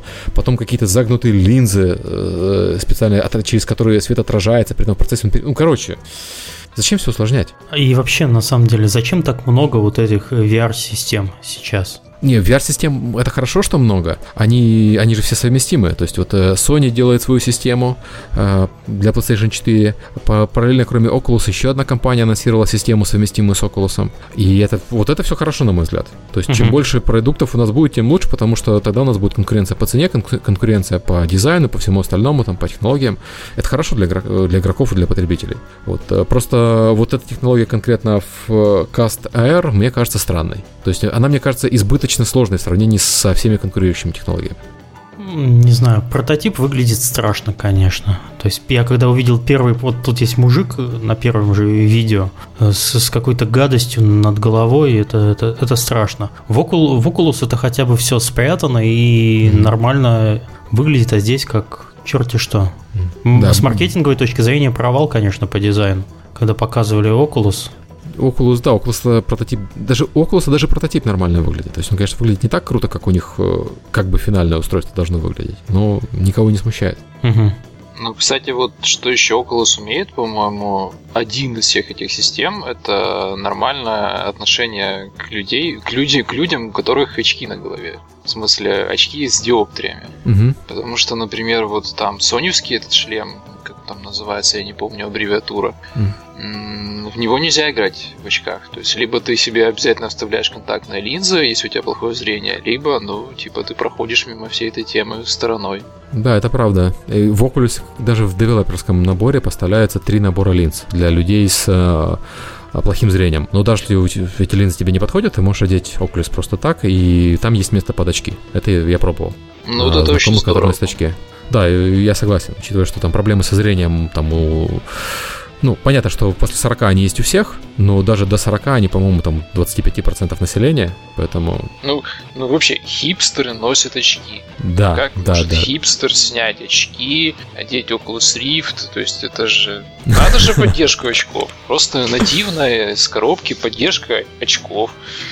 Ну, подожди, в Oculus Rift должна быть поддержка хипстера. А, а Oculus это хипстерское устройство, оно не для хипстеров. Вот так мета, мета, знаешь. Мета, да, вот в GTA была отличная шутка про мета-хипстера. И еще вот я хотел несколько тем, которые мы в блоге на самом деле обсуждали, затронуть. А, во-первых, это оценивание игр задним числом и оценивание игр спустя много времени после их выхода. GameSpot поставил 4 балла игре Bioshock Infinite спустя полгода после того, как GameSpot поставил 9 баллов игре Bioshock Infinite. Как потребитель я, конечно, должен был... Я возмущен, потому что, ребят, я вам поверил. Полгода назад вы сказали, что это игра на 9. Я вам поверил, я потратил свои деньги, а сейчас вы говорите, что это игра на 4. Извините, мы передумали. На мой взгляд, это очень неправильная позиция. То есть, если ваше издание ставит оценки, это означает, что ваше издание э, гид покупателя. Вот э, есть издания, которые не притворяются гидом покупателя. Это те издания, которые не ставят оценки. Например, тот же Penny Arcade Report или Rock Paper Shotgun. Это хорошая, честная позиция. Я, например, мне очень сложно оценивать э, игры цифрами, и поэтому я стараюсь там в последнее время никогда не ставить э, там оценку цифрами, если я могу этого избежать. Но я понимаю людей, которые ставят цифру, потому что это самый простой способ для покупателя понять, стоит игру покупать или нет. Это, это честная позиция. Но если Рейтинговая уже... система да, оценок, да. она более понятна, чем излияние на, там, на Да. несколько листов. Это, это честная, хорошая схема, я рад, что она существует, но если вы уже делаете оценки в циферками, так будьте добры ставить циферку в день, в, неделю выхода продукта и не передумать через полгода. Вот так вот радикально. Я, я не знаю, правильно я выражаю свою позицию, то есть я, я э, с- э, согласен с правом критика поиграть в игру через полгода и написать, какая она говно. Я считаю, что это логично. Мне вообще вот для этой статьи, которую они повесили, мне какого-то дисклеймера не хватило. То есть зачем они ее повесили? То есть у вас уже был же один обзор. То есть, типа, вы написали новый с оценкой 4 из 10, чтобы пропиарить перезапуск, перезапуск Мгм. сайта. Ну, так и было, на самом деле, я уверен. Мне непонятно, как бы. Жуткие тролли. Критическая статья по поводу того, почему Биошок такой плохой без оценки спустя полгода, абсолютно нормально. Это право любого человека там критически разбирать продукты. Но как гид покупателя через полгода, да еще и с совершенно другой оценкой, чем была на выходе, это, по-моему, на мой взгляд, это, ну, это нечестно. Это неэтично, непрофессионально, и таких людей нужно вот из метакритика исключать, на мой взгляд. Мне кажется, там GameSpot до сих пор живет, потому что он в метакритике. Там сейчас из-за этой оценки у кого-то бонусы посыпались минус. И разработчики деньги обратно несут. Сдают Феррари свои, Яхты. ну, бонусы им еще не должны были выплатить. По идее же они платятся по, поквартально и в некоторых случаях с задержкой в полгода. Поэтому все окей, как раз, как раз подарок разработчикам. Но эта оценка на метакритике не учтена. Метакритик учитывает только первую оценку издания. Так что все окей, там, там 9. Четверка и так, понты. При этом вот я лично считаю, что нет проблемы в том, что человек иг- играет в игры спустя много, много лет. И игры устаревают, особенно последнее время, очень хорошо. То есть можно спокойно играть в игру там, пятилетней давности и не пугаться от графики. Можно играть в игру десятилетней давности и тоже не сильно пугаться от графики. Спасибо консолям, которые 10 лет держали примерно один уровень графики. Я даже не вывешивал статью по поводу того, что стоит игрокам не гнаться за новинками, потому что когда ты играешь в новинку, ты автоматически как бы попадаешь под э, маркетинговое сообщение. Как маркетолог я понимаю, как это все работает, и это хорошо, что это работает, потому что, ну, это кормит таких людей, как я, а, и разработчиков в том числе. Но это не, не очень рациональное поведение с точки зрения потребителя, э, покупать продукт на старте, вообще любой. Вот вы предзаказы делаете? Ну, я предзаказы не делаю почти никогда. Точнее, я даже не могу вспомнить, чтобы я что-то предзаказал. А, кроме Diablo 3, когда я заплатил за годовую подписку World of Warcraft. Мгм. Это был единственный случай, когда я что-то такое серьезное сделал. Ну, все равно играл в WoW, почему на год не проплатить? Ладно, хорошо проплатил. А, Но стараюсь покупать игры тогда, когда они выходят, но, к сожалению, в последнее время, вот сейчас осенью просто какой-то, какая-то плеяда хороших игр, в которые Мгм. все надо играть, а ты не успеваешь, потому что игровое времени, игрового времени все меньше и меньше. Но основная причина для меня, почему я это делаю, потому что есть э, с кем обсудить прямо сейчас и почитать оценки других людей э, в Твиттере, в блогах, как-то пропонировать им. Потому что через буквально недели-две фокус сменится, и если я буду писать про тот же Бэтмен, про, про того же Бэтмена, и все, меня никто читать не будет, и никто мне там ничего не прокомментирует. Да-да-да, это хорошо, а мы сейчас играем уже в игру игр. Все, до свидания. Да, есть такое. Я помню, как, знаешь, когда вот а, еще в школе был, и показывали 17 мгновений весны. И ты не мог не смотреть 17 мгновений весны, потому что приходишь в школу, и все обсуждают 17 мгновений весны, у тебя выбора нет. Если ты его не смотришь, ты выпадаешь из общества. Я вот так, кстати, я вот так, кстати, поступаю еще с кино, потому что я стараюсь всегда ходить на премьеру, либо э, посмотреть кино в день. а, Хорошо, ладно, хотя бы в- э, все премьеры в кино случаются в четверг, все нормальные, вменяемые. Я поэтому стараюсь ходить либо в четверг, либо в пятницу, чтобы э, прийти, составить свою свое, свое мнение и написать об этом там как минимум в Твиттере, стоит идти или нет. Э, И также пообщаться, то есть люди говорят спасибо там за это, ну то есть это, это приятно, но сейчас, конечно, в кино я уже э, буду ходить реже, потому что жена, там ребенка деть некуда особо сейчас, вот, и как-то приоритеты немного сдвинулись. Но вот э, буквально несколько лет подряд я вот так делал, старался ходить на практически не пропускать ни одного фильма, который мне интересен по четвергам. Ходил каждую неделю. Ну, я, наверное, ненормальный какой-то, потому что я не особо гонюсь за новинками. Последний предзаказ, который я делал, это было GTA, но и то я просто понадеялся, что мне дадут ее закачать в цифровом виде заранее. Но я не mm-hmm. в том сторе ее купил, и тоже, собственно, почему я купил, потому что просто у меня тогда было свободное время, и я знал, что у меня есть большая вероятность, что я дойду до конца. Смысле, что я там пройду сюжетку и не заброшу. Вот. Но так, чтобы, типа, покупать, чтобы там обсудить с кем-то, не знаю, у меня такого нет. Я делал предзаказы последний раз, это был SimCity, перед этим Battlefield 3, но это были предзаказы после демо-версии. То есть я поиграл в демо-версию и пошел купил игру. То есть я не считал, что это предзаказ, ну просто у них демо-версии выходили раньше выхода игры, я считал, что это покупка. И, кстати, SimCity, оно себя оправдало, потому что я хотя бы смог в нее нормально поиграть первые три дня, которые давали предзаказавшим. Вот. Потому что потом же она сломалась, и в нее нельзя было играть месяца два. А в Battlefield нет, потому что Battlefield сломался сразу, и в него можно было играть только спустя полгода. Вот. И больше я предзаказывать, вот, наверное, не буду, если есть такая возможность. А потом вообще перестанешь игры покупать. Будешь как все нормальные люди. Я, я, я сейчас, как все нормальные люди, игры покупаю, а потом не играю. То есть я тот, э, тот самый Brothers, который все хвалят, я же до него, я же его купил сразу же, когда он вышел, потому что его все хвалили. А добрался до него только на этой неделе. То потому, что вот некоторое время был дома. Он, он хороший, кстати. Он не прям такой гениальный, как все говорят, но, но он геймплейно интересный. Скажем так, э, в ситуации, когда у тебя мало времени и, э, в принципе, нет какой-то страшной проблемы с деньгами, это то есть ты взрослый человек, а, предзаказы это, наверное, не самая вы... Нет, это не выигрышная тактика, потому что у тебя есть риск потратить. А, ну, когда ты тратишь деньги, это, это не, не так страшно, потому что там не, такие уж большие суммы, особенно в, наш, в нашей стране. Но ты делаешь коммитмент.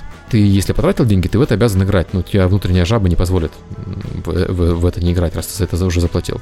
Да. И ты иногда коммитишься так, э, подписываешься на игру, которая не обязательно хорошая. Причем не обязательно хорошая, это не значит, что у нее плохие оценки, потому что, ну, господи, на какую игру сейчас не посмотри, они все 9 из 10. Вот, это означает, что тебе конкретно может быть не очень интересно. И какая игра тебе конкретно очень интересна, я боюсь, что можно узнать, ну, самый надежный способ, конечно, демоверсия, а менее надежный способ — это рекомендации друзей. Потому что вот если честно, э, современным рецензиям я не очень верю. И у меня такое ощущение, что, что наши рецензенты, что западные рецензенты, они воспринимают игры совершенно не так, как я, и поэтому Господи, я не понимаю, чего они вообще думают, когда ставят такие оценки таким играм. Кстати, если кто-нибудь меня слушает из компании Sony mm. сейчас, сделайте, пожалуйста, так, чтобы у вас скорость скачивания файлов была немножко побыстрее, чем 1 мегабайт в секунду. Потому что ну, это просто невозможно. Покупаешь игру, она занимает 19 гигабайт, и ты ждешь его там целую ночь, пока она скачается. У меня интернет гораздо быстрее, он позволяет там 19 гигабайт играть уже там через э, час-полтора. А, это, почему я про это вспомнил? А, потому что, а, почему, скорее всего, я не делаю предзаказов? Потому что а, момент покупки и отдачи денег должен мне вернуться сразу же а, каким-то профитом, ну, в виде игры в данном mm-hmm. случае. И мне абсолютно неинтересно заплатить за игру там два месяца, потом ее как-то ждать, получить э, в конце концов игру, а может быть, она мне и не нужна будет через два месяца, потому что у меня настроение изменилось, потому что я прочитал какой-нибудь обзор, я понял, что эта игра отстой, и мне вообще, вообще в нее не хочется играть. Зачем мне все это нужно? Ну, абсолютно согласен. Мне кажется, что, опять-таки, если считать это игрой, то выигрышная стратегия в этой игре это подождать, ну, хотя бы неделю, пока твои более, там, интересующиеся друзья ее купят, напишут, чем она хорошая, чем плохая, и ты уже сможешь принять решение. Так ты все еще купишь ее по full прайсу и не обидишь разработчиков, и при этом э, будешь уже знать, стоит ее покупать или нет. Или подождать полгода и купить ее со скидкой. Но это если ну, там проблема в деньгах, а не во времени. Или подождать полгода и ее вообще раздадут бесплатно в PS Plus. Да, в PS Plus, да. Как сейчас с Remember Me было. Ну, кстати, PS Plus вообще очень выигрышная стратегия. У меня PS Plus э, сильно спасает, потому что я перестал покупать игры для PlayStation, кроме там вот, ну, совсем больших. То есть там The Last of Us, Diablo, там Rayman тот же самый, PlayStation. А потому что все остальное, ну, там то, что мне интересно посмотреть, но не прям интересно. Оно все равно будет в плюсе рано или поздно. Но там другая проблема в том, что ты качаешь и не играешь вообще. То есть ты запускаешь... Э, у меня из 500 гигабайт осталось 50 гигабайт свободного места на э, PlayStation, и это вот буквально за с февраля начиная. Ну, при этом я несколько уже игр э, удалил скачанных, которые я точно не буду играть. Ты запускаешь, понимаешь, что это совершенно не то, что тебе нужно, и просто забрасываешь. И в итоге покупаешь, действительно покупаешь то, что, во что тебе хочется играть. Я, я, я это понимаю, но ты что, у тебя детей нет, у меня есть дети, это выгодная позиция еще Уже с точки есть. зрения... Подождите. Ну, ну, у тебя же дочка еще не играет на PlayStation, я надеюсь. Нет, мы с ней Бэтмена играли все выходные. Вы чего? Ну, ладно, играли, она лежала рядом, пыхтела, сопела и все. Говорила, квадратик жми, квадратик жми. Ну, по крайней мере, имела это в виду. И первое слово, которое будет, она скажет «нуб». Да очень, очень сильно спасает, конечно, когда у тебя есть PlayStation Plus, ты отдал его, и дети качают из него игры сами, со, соответственно, своему возрастному рейтингу. Там же ограничить можно, чтобы не качали то, что точнее не положено. Все. Ты оплатил подписку по стоимости одной игры и обеспечил своим детям э, игры на, на, на год э, по цене одной, и при этом ты не паришься, ну, то есть э, детвора, ну, по крайней мере, у меня не так сильно парится, чтобы играть в самое свежее, самое новое, вот, их вполне устраивает играть в игру через полгода, если она хорошая. Поэтому, ну, на мой взгляд, очень выгодное, конечно, предложение. Я очень надеюсь, что Steam рано или поздно это сделает. Я только что подумал про такую систему, да. я бы за такое платил, на самом деле. Ну, все, я, я бы тоже. Чтобы получать тайтлы там полугодичной годичной давности, я, скорее всего, я бы даже это не купил, но поиграть хочется. Угу. Ну, с другой стороны, для этого есть распродажи и гифты. Ну, да. Я хотел рассказать про то, что всем всегда нужно на Новый год дарить гифты в Стиме. Я так делаю каждый год, но, по-моему, все это уже знают.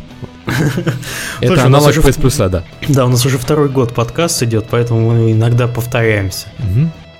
Еще была одна тема, это веселая история с правами на, с авторскими правами на видео из игры. Одна инди-команда, сделавшая игру, господи, с дурацким этим названием, Гаррис Incident или что-то такое, вот, mm-hmm.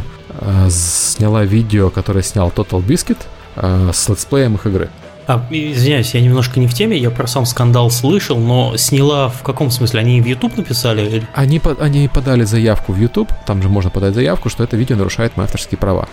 Согласно DMCA, это Digital Millennium Copyright Act, который обязан соблюдать э, все американские компании, не только американские, по-моему, в ЕС он тоже действует, ты сначала обязан снять э, спорный материал, а потом разбираться. Mm-hmm. То есть там существует, там, условно говоря, презумпция виновности уникальное явление, потому что, в принципе, в юридической практике оно больше нигде не работает, но вот в интернете конкретно есть. Они подают заявку, и YouTube снимает, и формально по этому же DMCA. После этого YouTube должен подавать в суд и говорить, нет, я имел право выкладывать это видео. Ну, естественно, YouTube, извините, больше нечем заниматься, как вот такими вещами. По, по судам бегать, да. Да, по судам бегать за, за летсплееров. Может сделать то же самое Total Biscuit подать в суд, доказать, что он имел право выкладывать это видео. Но опять-таки, это близко, то я понимаю, что есть чем заняться, кроме как... Э, короче, стоимость возвращения видео в, ресурсах сильно выше, чем стоимость снятия видео. Стоимость снятия видео нулевая. Э, это там нажатие одной кнопки и заполнить э, формуляр. Он очень простой. А, с другой стороны, стоимость возвращения видео в условиях американской юридической системы может там обойтись там, в 100 тысяч долларов, например. Ну, судиться, за авто, судиться по авторским правам очень дорого в Америке. И, естественно, там Total Biscuit таких денег нет, и ничем таким он заниматься не будет. И вот возникает интересная ситуация, что, с одной стороны, его, по сути, как прессу, э, ему выдали эту игру для того, чтобы он сделал это видео, но потом компания это видео сняла, используя вот такое средство. И это очевидно незаконно, но с этим нельзя ничего поделать. Вот что интересно. Вот за, за, законными методами нельзя ничего поделать.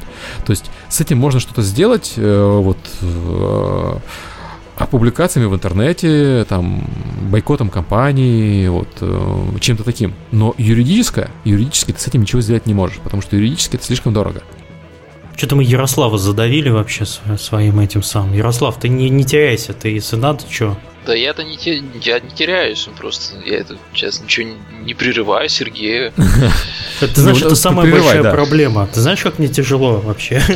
Есть Климов и есть Галенкин. Это люди, которые могут говорить, если знают тему, могут говорить два часа. Если не знают тему, то 6 часов. Да, это же моя работа, ребят. Мне надо прерывать. Если мне не прерывать, я могу... Вот я предлагаю тебе зачитывать вопросы и поактивнее участвовать в, э, в обсуждении именно вопросов. Ну окей, хорошо. Э, я так понимаю, мы с летсплеерами сейчас закончим, да? Да, да, да, все, да, Давай Ярослав что-нибудь скажет по поводу того, что все, все дураки, TotalBiscuit рулит, там, не знаю.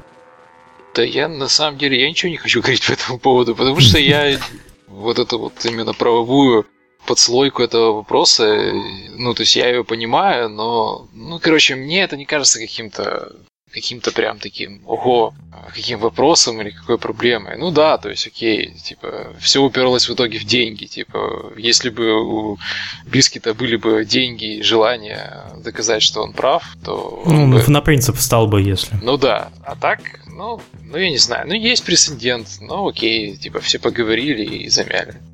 Но это же не первый случай, когда компания пытается снять и требовать. У нас был прецедент с Nintendo, по-моему, в этом году.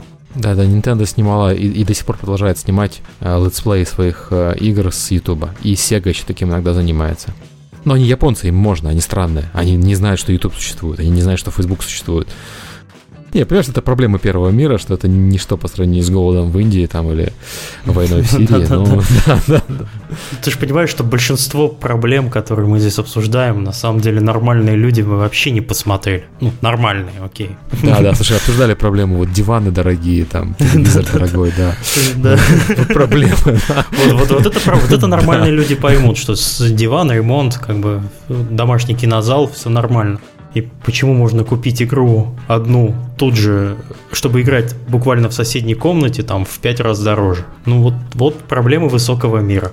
Давайте от, от этих проблем перейдем к э, вопросам, которые Сергей собрал буквально за 15 минут до начала записи подкаста. Ярослав, жги. Окей, okay, вопрос от XV. Так что же лучше, Хуан или PS4? Окей. И мы продолжаем подкаст на ближайшие два часа. Но я вот отвечу, что если бы я жил в США, я бы, конечно, себе купил бы Xbox просто из-за фишек интеграции с местными кабельными сетями. Тут я хочу отметить, что Ярослав любит американский футбол. Да, я недавно относительно, точнее, точнее говоря, с прошлого года стал смотреть NFL, и только бы ради бы NFL я бы себе бы купил ящик, чтобы с комфортом смотреть футбольные трансляции со статистикой, со всякими там рюшечками. То есть я бы, да, на это бы купился. Но поскольку тут немного другие условия, то я лично выбрал бы PS4 все-таки. Ну, я аналогично. А почему, кстати, именно вот PS4? Ближе к Японии, что ли? Чем к США? Нет, просто потому что те фишки, как бы локальные, американские, которые есть у Xbox, они у нас либо не будут работать, либо будут работать через там всякие анальные методы, которыми мне просто не хочется заниматься. Угу, то есть ты хочешь э, получить от э, купленного продукта все по максимуму? Ну да. Мне вообще на самом деле надо как-то сапонировать, но получается, что я тоже на стороне Сергея Ярослава, я тоже выбираю PS4. Просто потому, что даже когда я рассматривал, что купить из э, текущего поколения э, консолей, я выбрал PS4 только из-за того, какие там есть игры и какие там есть эксклюзивы. Я тебе домечу, что на самом деле пока не вижу даже игр, ради которых стоит покупать PS4, если честно. Ну, ну да. Только, только Destiny. Ну, окей. Но при выборе между Xbox и PlayStation, да, очевидно PlayStation, потому что он будет работать в Украине примерно так, как задумано, в то время как Xbox в Украине официально вообще не работает. Смысл мне покупать устройство, которое для меня не предназначено. Если им не нужны мои деньги, то зачем я буду навязываться? Да, Украина это маленькая Япония. Так, окей, следующий вопрос, наверное, да? Да. От Егора Тимошенко, но на его вопрос мы, в общем-то, уже ответили, наверное. Е спрашивал следующее. Есть ли какая-то стандартная мобильная платформа в плане железа, на которой ориентируются при разработке? Ну вот это iPad 2 и iPad mini. Стараются все сделать, чтобы на них работало без проблем. Если уж на них работает без проблем, то, соответственно, на более старших моделях все точно полетит. По айфону мы сейчас смотрим на четвертый как минимальный, но я знаю, что люди еще многие 3GS поддерживают до сих пор. Так, следующий вопрос. Uh, from Cupertino. И вопрос, конечно же, про Apple. Э, почему на iPad так мало качественных стратегий? Вроде экран располагает и управление подходит, а StarCraft Touch все нет. Грустный смайлик. Я согласен. Очень печально, кстати. Э, но с другой стороны, есть много хороших пошаговых стратегий. Ведь так? Ну, на, наверное, человеку хочется РТ, РТС-очку. Там же был э, Red Alert, по-моему, из, из всего, что я помню, из всего, что я играл, Red только вспоминается на iPad. Был еще геймлофтовский клон StarCraft, вот, А, который, в принципе, да-да-да-да-да, нормально, нормально, в принципе, игрался. Но он был сам по себе просто плохой. То есть он, он, у него была проблема не в том, что он на iPad, а в том, что он неинтересный. Потому что он геймлофт. Да, потому что он геймлофт. Мне кажется, потому что стратегии реального времени... э, Плохо монетизируется. Это, кстати, тоже, я думаю, причина. Пошагово проще монетизировать. В них еще больше концентрация внимания нужна. То есть, согласись, ты когда играешь в стратегию пошаговую или стратегию синхронную, ну, то есть там тоже Clash of Clans, тебя... Ты можешь играть, в принципе, в метро. А вот попробуй играть в StarCraft в метро. У нас есть вопрос от Ивана Белусова, в общем, в эту тему. Нужны ли на, на смартфонах, планшетах серьезные проекты, рассчитанные на полное погружение в игровой процесс? Э, ну, в общем, те, кто делают для смартфонов, они точно скажут, что не нужны. Потому что средняя игровая сессия не должна быть больше пяти минут, и игра должна вырабатывать привычку возвращаться к ней часто, на короткие промежутки времени. Она там не должна требовать полной концентрации внимания, потому что иначе тогда человек не сможет э, в нее играть там где угодно. Поэтому на полное погружение, в общем-то, не сильно рассчитываю. А вот, кстати, чтобы пацаны зауважали, мы тебя вначале так вскользь представили, только сказали имя, фамилию. Вообще, чем ты занимаешься? Почему ты можешь такие слова в рот брать? Ну, потому что я работаю в компании, которая сейчас делает э, игры премиум и фримиум и фри-то-плей для мобильных платформ. И ты у нас кто? Я там геймдизайнер и сценарист, но немножко тим-менеджментом. Вот, кстати, можно будет как-нибудь пойти в гости уже не на отвлеченную тему, пока Климова нет, а когда будет Климов, поговорить про игры, про разработку именно. Потому что геймдизайнеры к нам не так часто приходят. Вот, э, очень много чего интересного можешь рассказать, скорее всего. Я от себя хочу сказать, заметить, что я не очень согласен с этим положением, потому что звучит формула не так. Формула звучит не все игры должны быть рассчитаны на 5 минут э, игрового времени на мобильных устройствах, а игры должны быть рассчитаны, чтобы игровая сессия была от 5 минут, и длина сессии была в, в- контролируемая игроком. То есть, условно говоря, если ты садишься играть в доту, ты не знаешь, у тебя займет бой полчаса или час. Ты не контролируешь это время. Ты знаешь минимальное время, и ты примерно знаешь максимальное, потому что там, ну, редко больше часа играет, правильно? При этом, когда ты садишься в покемонов, ты знаешь, что у тебя сессия займет от минуты и до двух часов. Потому что ты можешь выйти почти в любой момент там с интервалами в 3-5 минут боевые. Также работает, например, цивилизация. Также работает Диабло. И вот, э, вот это правильный подход, на мой взгляд, к геймдизайну. Когда ты даешь э, игроку возможность управлять э, продолжительностью игровой сессии и при этом не ограничиваешь минимальную ее длину. Конечно, это не во всех жанрах возможно. В частности, это, наверное, невозможно в стратегиях реального времени. Но в квестах это вполне реально, согласись. Ну да, ну просто вообще то, о чем я говорил, это скорее шла речь о том, что если игрок заранее знает, что у него будет длинная, минимальная, вообще минимально возможная игровая сессия, то он с гораздо меньшей вероятностью сядет играть. То есть там потырсать в какую-то простую штуку однокнопочную, там однопальцевую, человек будет с большей вероятностью, чем играть, например, в Plants vs. Zombies 2, в которую надо играть двумя руками, не отвлекаться, ловить солнышки и там потратить на уровень, там, ну не знаю, там, минимум там 5 минут, а то и 10. Минимум 5 долларов. Да-да-да. Для Да, тех, кто не понял, это была шутка про монетизацию Plants vs. Zombies 2. Я бы пошутил еще про монетизацию Ультимы Forever. Ну да ладно. Давайте резюмируем как-то, что фиг вам, не сложные игры, да? Ну нет, я не согласен. Я считаю, что будут сложные игры, и вопрос в том, что вот если считать, что игра с полным погружением, которая требует там 100% концентрации, понятно, что они работают на планшетах хуже. Но они все равно есть. То же самое вот сейчас вышел Dead Trigger 2, который в сессии очень динамичный. Ты отвлекаться не можешь, потому что тебя зомби сжирают довольно быстро. Это все-таки шутер от первого лица. Но сессия длится там 5 минут, 3-5 минут. И ты в силах всегда вот э, поиграть одну сессию, выйти из игры и все, и не париться. Эти 3-5 минут у тебя полное погружение, но оно просто э, минимальная игровая сессия у тебя короткая. И это делает ее хорошей мобильной игрой. То есть, если взять серьезный проект и разбить его на небольшие сессии, то оно, он, скорее всего, сможет существовать. С другой Э, Да, стороны, не, не все, ли, все ли на это пойдут? Я себе с трудом представляю разбитые на короткие игровые сессии, может быть, Deus Ex или Мгм. там а, Last of Us, потому что Last of Us разбит на кусочки по 15 минут. Но многие игры, особенно там пошаговые стратегии, особенно квесты, спокойно разбиваются на куски 3-5 минут, э, за которые ты успеваешь совершить что-то осмысленное. То есть игроку же нужно, чтобы он эти 3-5 минут все-таки какой-то прогресс в игре сделал, а не просто зашел и вышел и никуда не продвинулся. Ну, конкретно, да, про стратегии, это ж, э, если вы имеете в виду, наверное, классические РТС-стратегии, это где тебе нужно поставить базу, построить бараки, послать э, пизантов э, ковыряться в, де- в деревьях и в шахтах, то только на это у вас будет уходить там на первичную отстройку там, десяток другой минут. Сам-то, сам-то процесс чуть дальше. Мы вот с Блицкригом, понятно, что Блицкриг не мобильная игра, но мы с Блицкригом разделили эти моменты, когда ты строишься отдельно, воюешь отдельно, и у тебя боевая сессия короткая. Ну, не 5 минут, но все-таки это PC-шная игра. Вот мне кажется, это правильный подход, когда ты некоторые элементы выносишь из э, основной сессии, но оставляешь в игре, потому что они, в принципе, для игры важны, для, для, для жанра. Мгм. Вот так это можно сделать. Ну вот, нашли компромисс. Мгм. Так, следующий вопрос от Sky. Подскажите аргументы, которыми можно оперировать в споре. Работать в игровой индустрии это несерьезно. Логика не действует.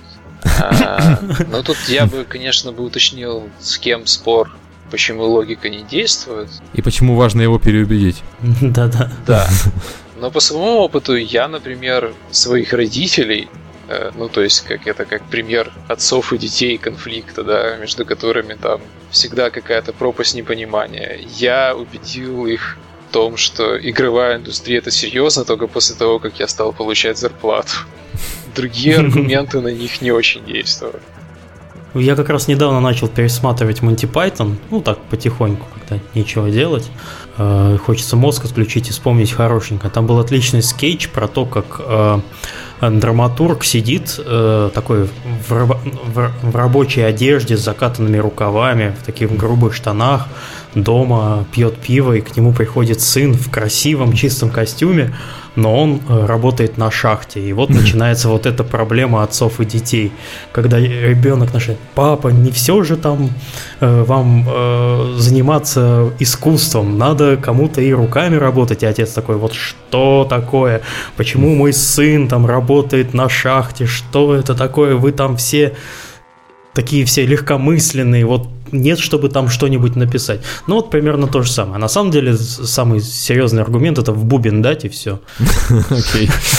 Проблема отцов и детей. Я, я, я не считаю вообще самым лучшим аргументом, на мой взгляд, не ввязываться в такой спор, потому что значит серьезно, несерьезно. Ну, я занимаюсь тем, что мне интересно, и если я могу еще параллельно кормить э, свою семью, то, по-моему, все прекрасно. Ну хорошо, ладно. Скорее всего, подобная проблема возникает в, э, в ошибочном представлении людей о работе в игровой индустрии. То, с чем мы даже, даже в рамках подкаста постоянно сталкиваемся. Это большинство людей даже до сих пор после более чем года наших подкастов чаще всего думают, что люди приходят на работе и играют в игры. Это отчасти это правда, но на самом деле ты на работу приходишь э, в среду себе подобных чаще всего. И вот э, с этими людьми, скорее всего, вам очень приятно работать будет в дальнейшем, если вы любите игры, если они вам нравятся. Это вот не прийти эм, на шахту и обсуждать игры э, с людьми. Ладно, может быть, я кого-то обидел? Нет, ну, постараемся быть мягким. Нет, я не считаю, что работа на шахте это что-то там плохое. Я в том смысле, что на... есть... Гораздо э, эффективнее обсуждать игры, если ты работаешь в игровой индустрии. Да. Гораздо больше людей, которые любят игры. Да, и ты окаж- оказываешься просто в своей среде, которая, ко- в которой тебе комфортно находиться. А не это ли прекрасно, когда ты приходишь на работу и тебе на ней хорошо? Это вот редкий случай. Я просто знаю много людей, которые ходят на работу работу работать. Как только звенит э, звонок в 6 или там в 5 часов, они встают, уходят, все. И голова у них не болит. А ты уходишь с работы, и ты продолжаешь переживать то, что у тебя было за день. Ты придумываешь, о чем завтра пообщаться с народом, как, как у тебя работа движется. Ну, это, это, вот это означает любимая работа. И аргументы, ну, я не знаю. Потому что это любимое дело, которым ты хочешь заниматься. Игровая индустрия это, это не хихоньки-хахоньки, это серьезный бизнес, многомиллионный. Покажите им э, результаты продаж э, хитовых тайтлов. Э, ну, ты же сам понимаешь, что игровая индустрия это все-таки не про деньги, как и многие индустрии. Это все-таки про то, что занимаешься тем, чем тебе интересно, и при этом можешь себя прокормить. Мы, как люди, живущие в 21 веке в относительно благополучных странах, имеем такое преимущество, можем заниматься немыслимыми вещами, то есть мы не коров пасем и не на волков охотимся, интересными, получать за это деньги, вот, ездить по другим странам, вот, и еще подкасты записывать. И, по-моему, вот, меня при этом не волнует совершенно, как что это воспринимается серьезно или несерьезно, меня устраивает все. Вот, с этой точки зрения. Вот, и я очень рад, что я не должен работать на шахте, например. Мне кажется, мне там было бы не очень комфортно. Э, кстати, на, на шахте. А вот в игру, в которой бы тебе надо было работать на шахте, ты, скорее всего, с удовольствием бы поиграл. Ну, Майнкрафт, да, куда же Так, следующий вопрос Юки Шпигель задает. Как изменится ММО в новом поколении? Что нам можно ждать от Близзардовского Титана? Да черт ее знает. И еще подкаст на 2 часа. А что там можно ждать от Близзардовского Титана? Blizzard там такой... Я, я думаю, что Blizzard сейчас не очень знает, что там ждать от Blizzardовского Титана, потому что у Blizzard история следующая. Они э, начали делать Титан, э, когда в мире рулил World of Warcraft, собственно. Да. И в тот момент все делали клон World of Warcraft. Ну, то есть не клон World of Warcraft, это утрирую, но игру с э, похожими, с похожими механиками, с похожей монетизацией, как World of Warcraft. И монетизация там не главная, там главные механики на самом деле. Потом появился uh-huh. free-to-play. И в определенный момент все стали делать как World of Warcraft, но free-to-play. Вот, в частности, те же самые Аллоды Ниваловские, это, ну, там, честно, это World of Warcraft, но с free-to-play. И Аллоды еще проскочили, как и несколько других игр, вроде там Lineage то же самое. Они проскочили, э, им получилось сделать как World of Warcraft на free-to-play, и это сработало. Но потом выяснилось, что люди наигрались в, это, в этот жанр. В жанре очень много конкурентов, и делать как World of Warcraft нет смысла, вне зависимости от того, фри-то-плей это, не фри-то-плей, приплачивать ты еще будешь игрокам, чтобы они играли в это. Э, не работает. Надо делать что-то другое. Э, в этот момент выстрелил, э, выстрелила Dota в которой стали все играть. Э, в вагон Доты вскочил League of Legends, Uh, успел прям World скачать, который зарабатывает даже больше, чем League of Legends в России. Успел вскочить условно Heroes of New Wars и, собственно, Dota 2. Вот такая, знаешь, так плюхнулась в этот вагон. Сейчас из этого вагона все остальные вылетят, поскольку Dota 2 большая и толстая. И все, и больше, по-моему, то уже никто не скочит. Именно вот в эту механику э, ММОшную. Uh, и что у нас будет дальше, ничего не понятно. Давайте я скажу такую вещь, которая, может быть, не понравится поклонникам компании Blizzard. Это то, что Blizzard проспал эпоху free-to-play вообще. И я не считаю, что это плохо. А я считаю, что эта компания упустила большие возможности. У этой компании до сих пор большое количество поклонников. Еще бы. В то время, когда другие компании завоевывали новые рынки и получали новых, эта компания работала и паразитировала на старой любви. И я вот не знаю, какой проект нужно сделать, следующее ММО. А мы уже сегодня это вскользь упоминали, что Blizzard это компания, которая в жанрах э, задает тренды. И вот я даже не знаю, что сейчас нужно сделать, либо э, радовать э, своих преданных поклонников, которые у них были, э, которых они заработали на World of Warcraft, но который им уже осточертел уже одно и то же бегать э, в одни и те же рейды с одними и теми же механиками для них либо делать проект, но тогда умрет Вов окончательно, либо делать что-то для новой аудитории. А новой аудитории абсолютно не нужен такой же проект, как Вов. Им нужно что-то новое, они уже воспитаны на совершенно других проектах. Это, это чистый free-to-play. Я с тобой вот совершенно не согласен. Сейчас О, наконец-то. Да. Первая, первая конфронтация Это за батл, этот подкаст. Батл. Да, да, все. Да. А, рэп батл. Так вот. А, Основное, основное преимущество бизнес-модели free-to-play, ну, там, окей, два основных преимущества. Первое – это легкая стоимость входа в игру. Ты опять в испанскую инквизицию да, да, играешь. Я, я, я тоже люблю Монти Пайтона. Первое – это легкая стоимость входа в игру для человека психологически. То есть тебе не надо делать коммитмент, не надо покупать коробку. Это, кстати, еще и недостаток, но это все-таки э, с некоторой точки зрения преимущество. Второе – это то, что ты можешь получить с игрока денег столько, сколько у него есть, а не столько, сколько ты просишь. То есть, э, если ты просишь подписку 15 долларов, то больше, чем 15 долларов ты с игрока, скорее всего, не получишь. А некоторые игроки готовы тебе доплатить больше. Да. И вот в этом случае free-to-play, конечно, лучше. Но Эти две проблемы можно решить другими способами. Привлечение людей в игру э, решается как тем, ну, то есть раздавая игру бесплатно, ты это, это работало как средство привлечения, когда ты был первый на рынке, когда ты был второй на рынке. Когда ты 1501 на рынке, это не работает. Все остальные тоже раздают бесплатно. Твой метод, метод не работает. То, что ты раздаешь игру бесплатно, не означает, что в нее будут играть. Посмотри на все фри которые навернулись, которых там миллион. Все, этот способ, э, это преимущество фри больше не, не работает. То есть это все еще полезная вещь, но она не является определяющим конкурентным преимуществом. Что является определяющим конкурентным преимуществом, что являлось и что являлось определяющим конкурентным преимуществом последние 150 лет, это бренд. И у Blizzard, извините, бренд есть. То есть, если продукт узнаваемый, люди будут платить для того, чтобы, для того, чтобы его попробовать. И мы посмотрим на Call of Duty, который не становится фри то Мы посмотрим на Battlefield, который попытался заигрывать с фри то но деньги все равно получает не с фри то И мы посмотрим на World of Warcraft. И им совершенно не мешает то, что они не фри потому что бренд их а, переламывает этот тот самый порог входа. То есть человек, когда видит, ну, это же Blizzard, это же World of Warcraft, ну что ты, 30 баксов не деньги. Я про это как раз и говорил, когда имел в виду, для кого они собираются делать собственную игру. То есть ты считаешь, что Титан и вот это следующее ММО, это будет для преданных поклонников? Нет. А, бренд Blizzard работает не только на людей, которые играют в игры Blizzard, но на тех людей, которые слышали про игры Blizzard, которые слышали, что, о, World of Warcraft, это же Blizzard, в нее все играют. Говорят, что игра хорошая, но я не играю, потому, потому что... Потому что она платная. Нет, нет, потому что она платная, это ноль таких людей, которые в нее не играют. Потому что если человек проблема с тем, что World of Warcraft платный, он играет в пиратку. И это все mm-hmm. равно игрок Blizzard. Нет, э, люди не играют в World of Warcraft чаще всего не потому, что он платный, а почему-то по-другому. Ему не нравится геймплей, ему не нравится сеттинг, ему не нравится что-то еще. И вот Следующая игра выходит, Титан. Это игра от Blizzard. Я знаю, что они делают крутые игры, потому что в них играют все. А я не играл раньше, потому что там были орки. А сейчас там, господи, я не знаю, симулятор строительства космической базы. И ух ты, я, конечно, буду в это играть. Это же Blizzard. Вот так это работает. Там на мобилках это определяющий параметр, потому что на мобилках цена входа э, даже доллар она останавливает. Но в случае, если мы говорим про PC, про MMO, это не проблема. Особенно, если у тебя есть бренд.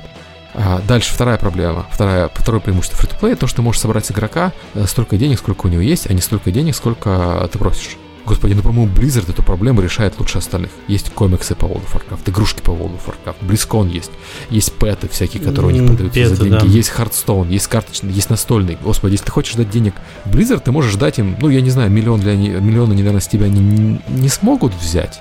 Ну, там суммы исчисляются, которые ты можешь платить Blizzard, наверное, десятками тысяч. И я не считаю, что Blizzard в этом плане не успешный. Да, они продают не consumable предметы в своей игре, они продают плюшевые игрушки, карточки, э, там, пэтов и тому подобные вещи, которые радуют больше. Но это же хорошо, когда твой товар радует игрока больше, чем товар конкурента. Значит, он у тебя будет покупать в следующий раз, а у другой компании не будет. Если ты собираешься на этом, на этом рынке работать не 5 лет, выйти на IPO и продаться, а работать еще 15 лет, как Blizzard, то это более выгодная тактика.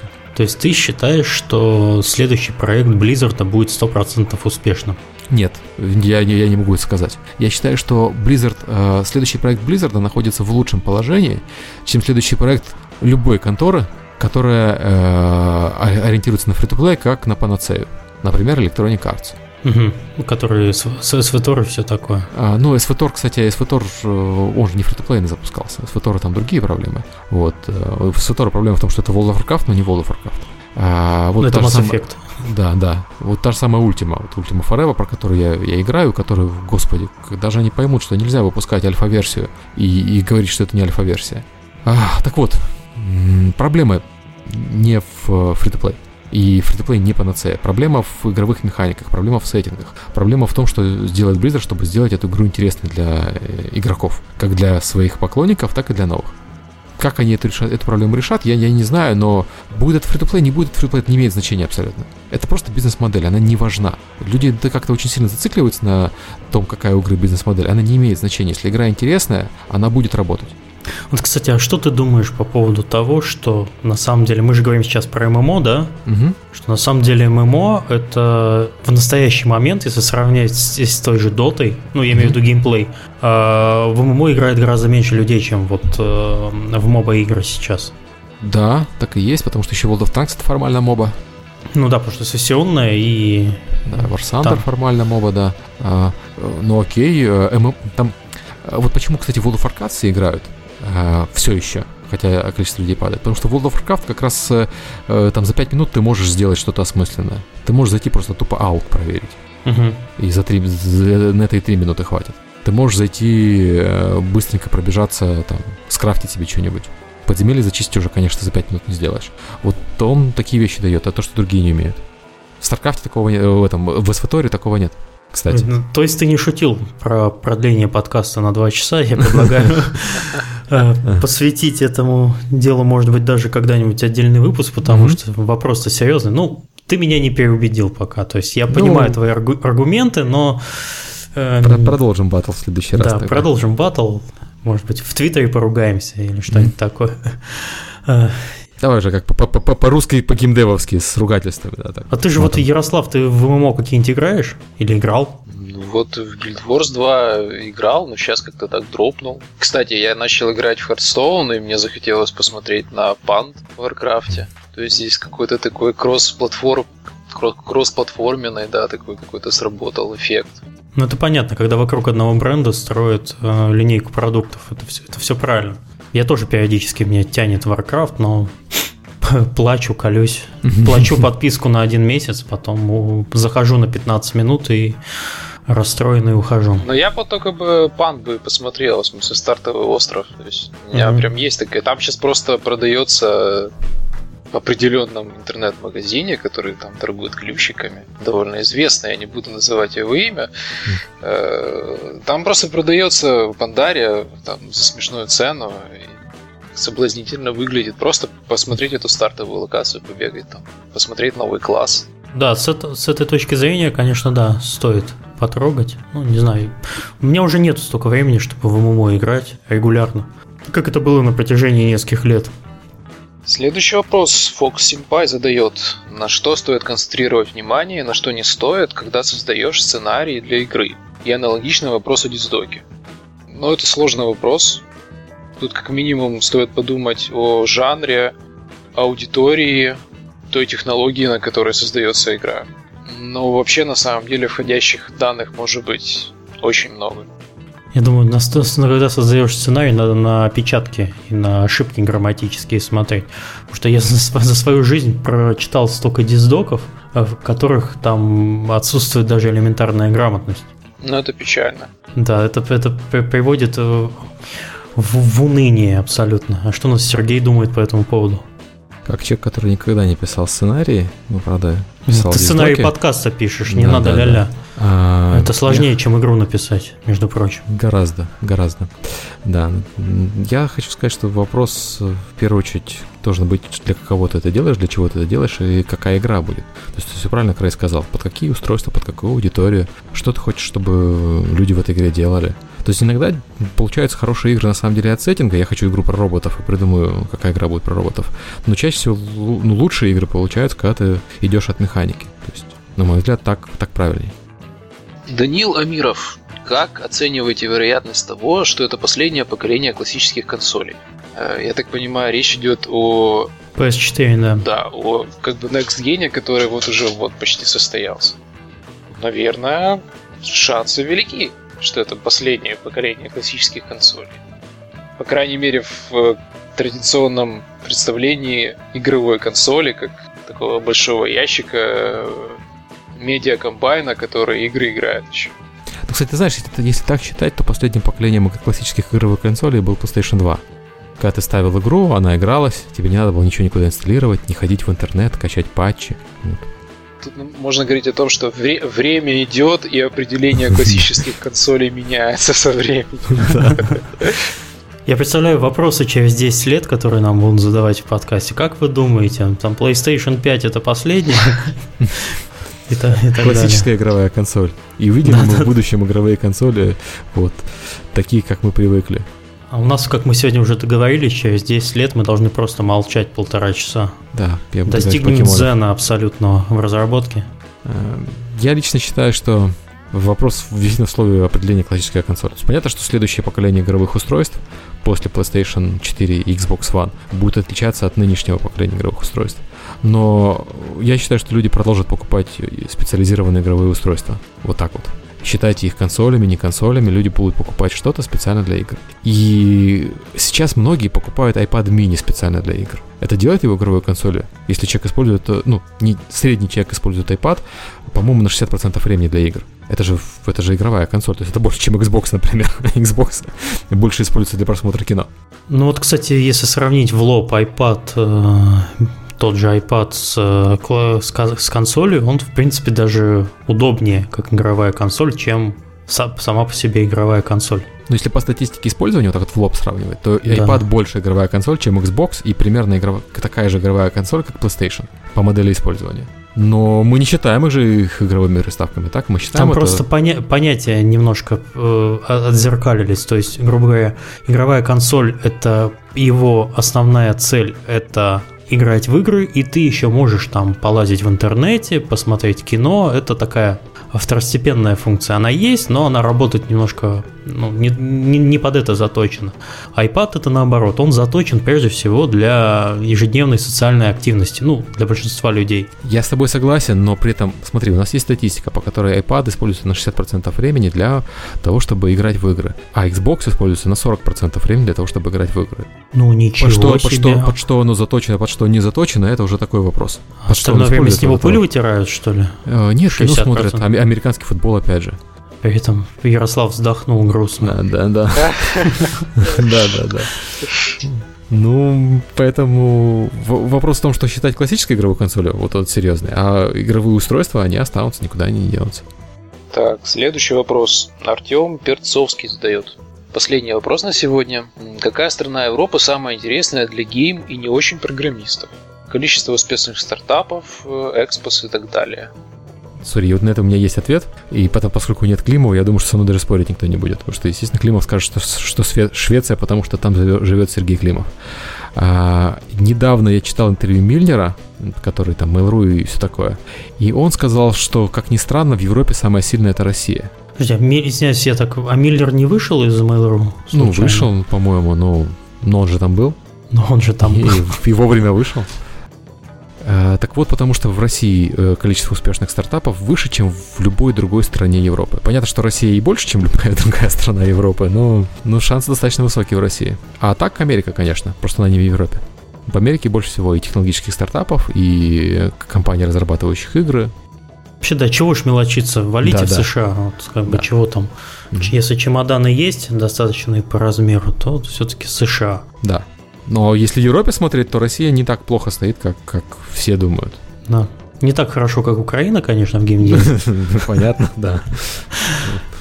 Вы, кстати, обратили внимание, что у нас сегодня два человека из Киева, один из Калининграда. У нас тут противовес вообще жуткий. Лобби украинское работает. Окружаем потихоньку. Да вообще. Да нет, вы клином идете, клином. Мы вам сало засылаем, и вы потихоньку тоже украинизируете. Ой, не напоминай, сало. Этот, мне тут такой борщ с вашего сала жена приготовила, вы не поверите. Да, да. Да-да, я, я слышу, ты уже по-украински стал говорить, потом с, с акцентом.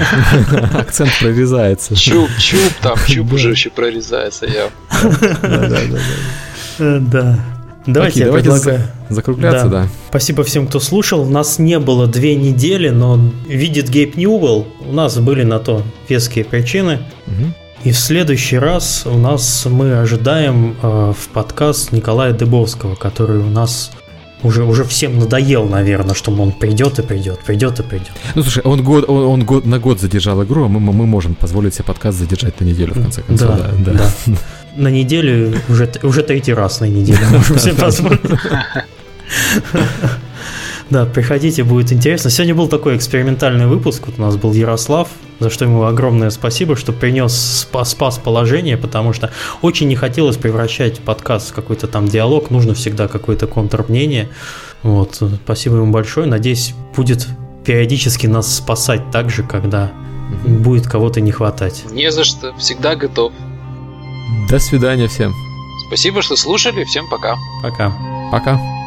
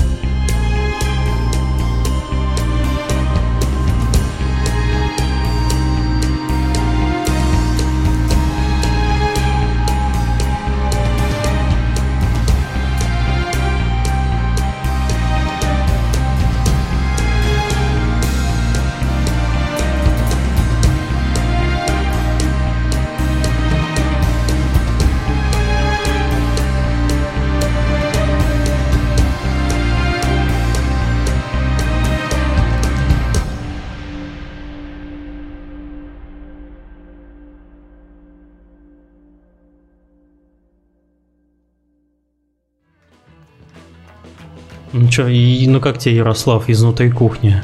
А, кстати, очень забавное ощущение, такое, как будто бы ты сидишь и слушаешь подкаст, но в него еще можно говорить.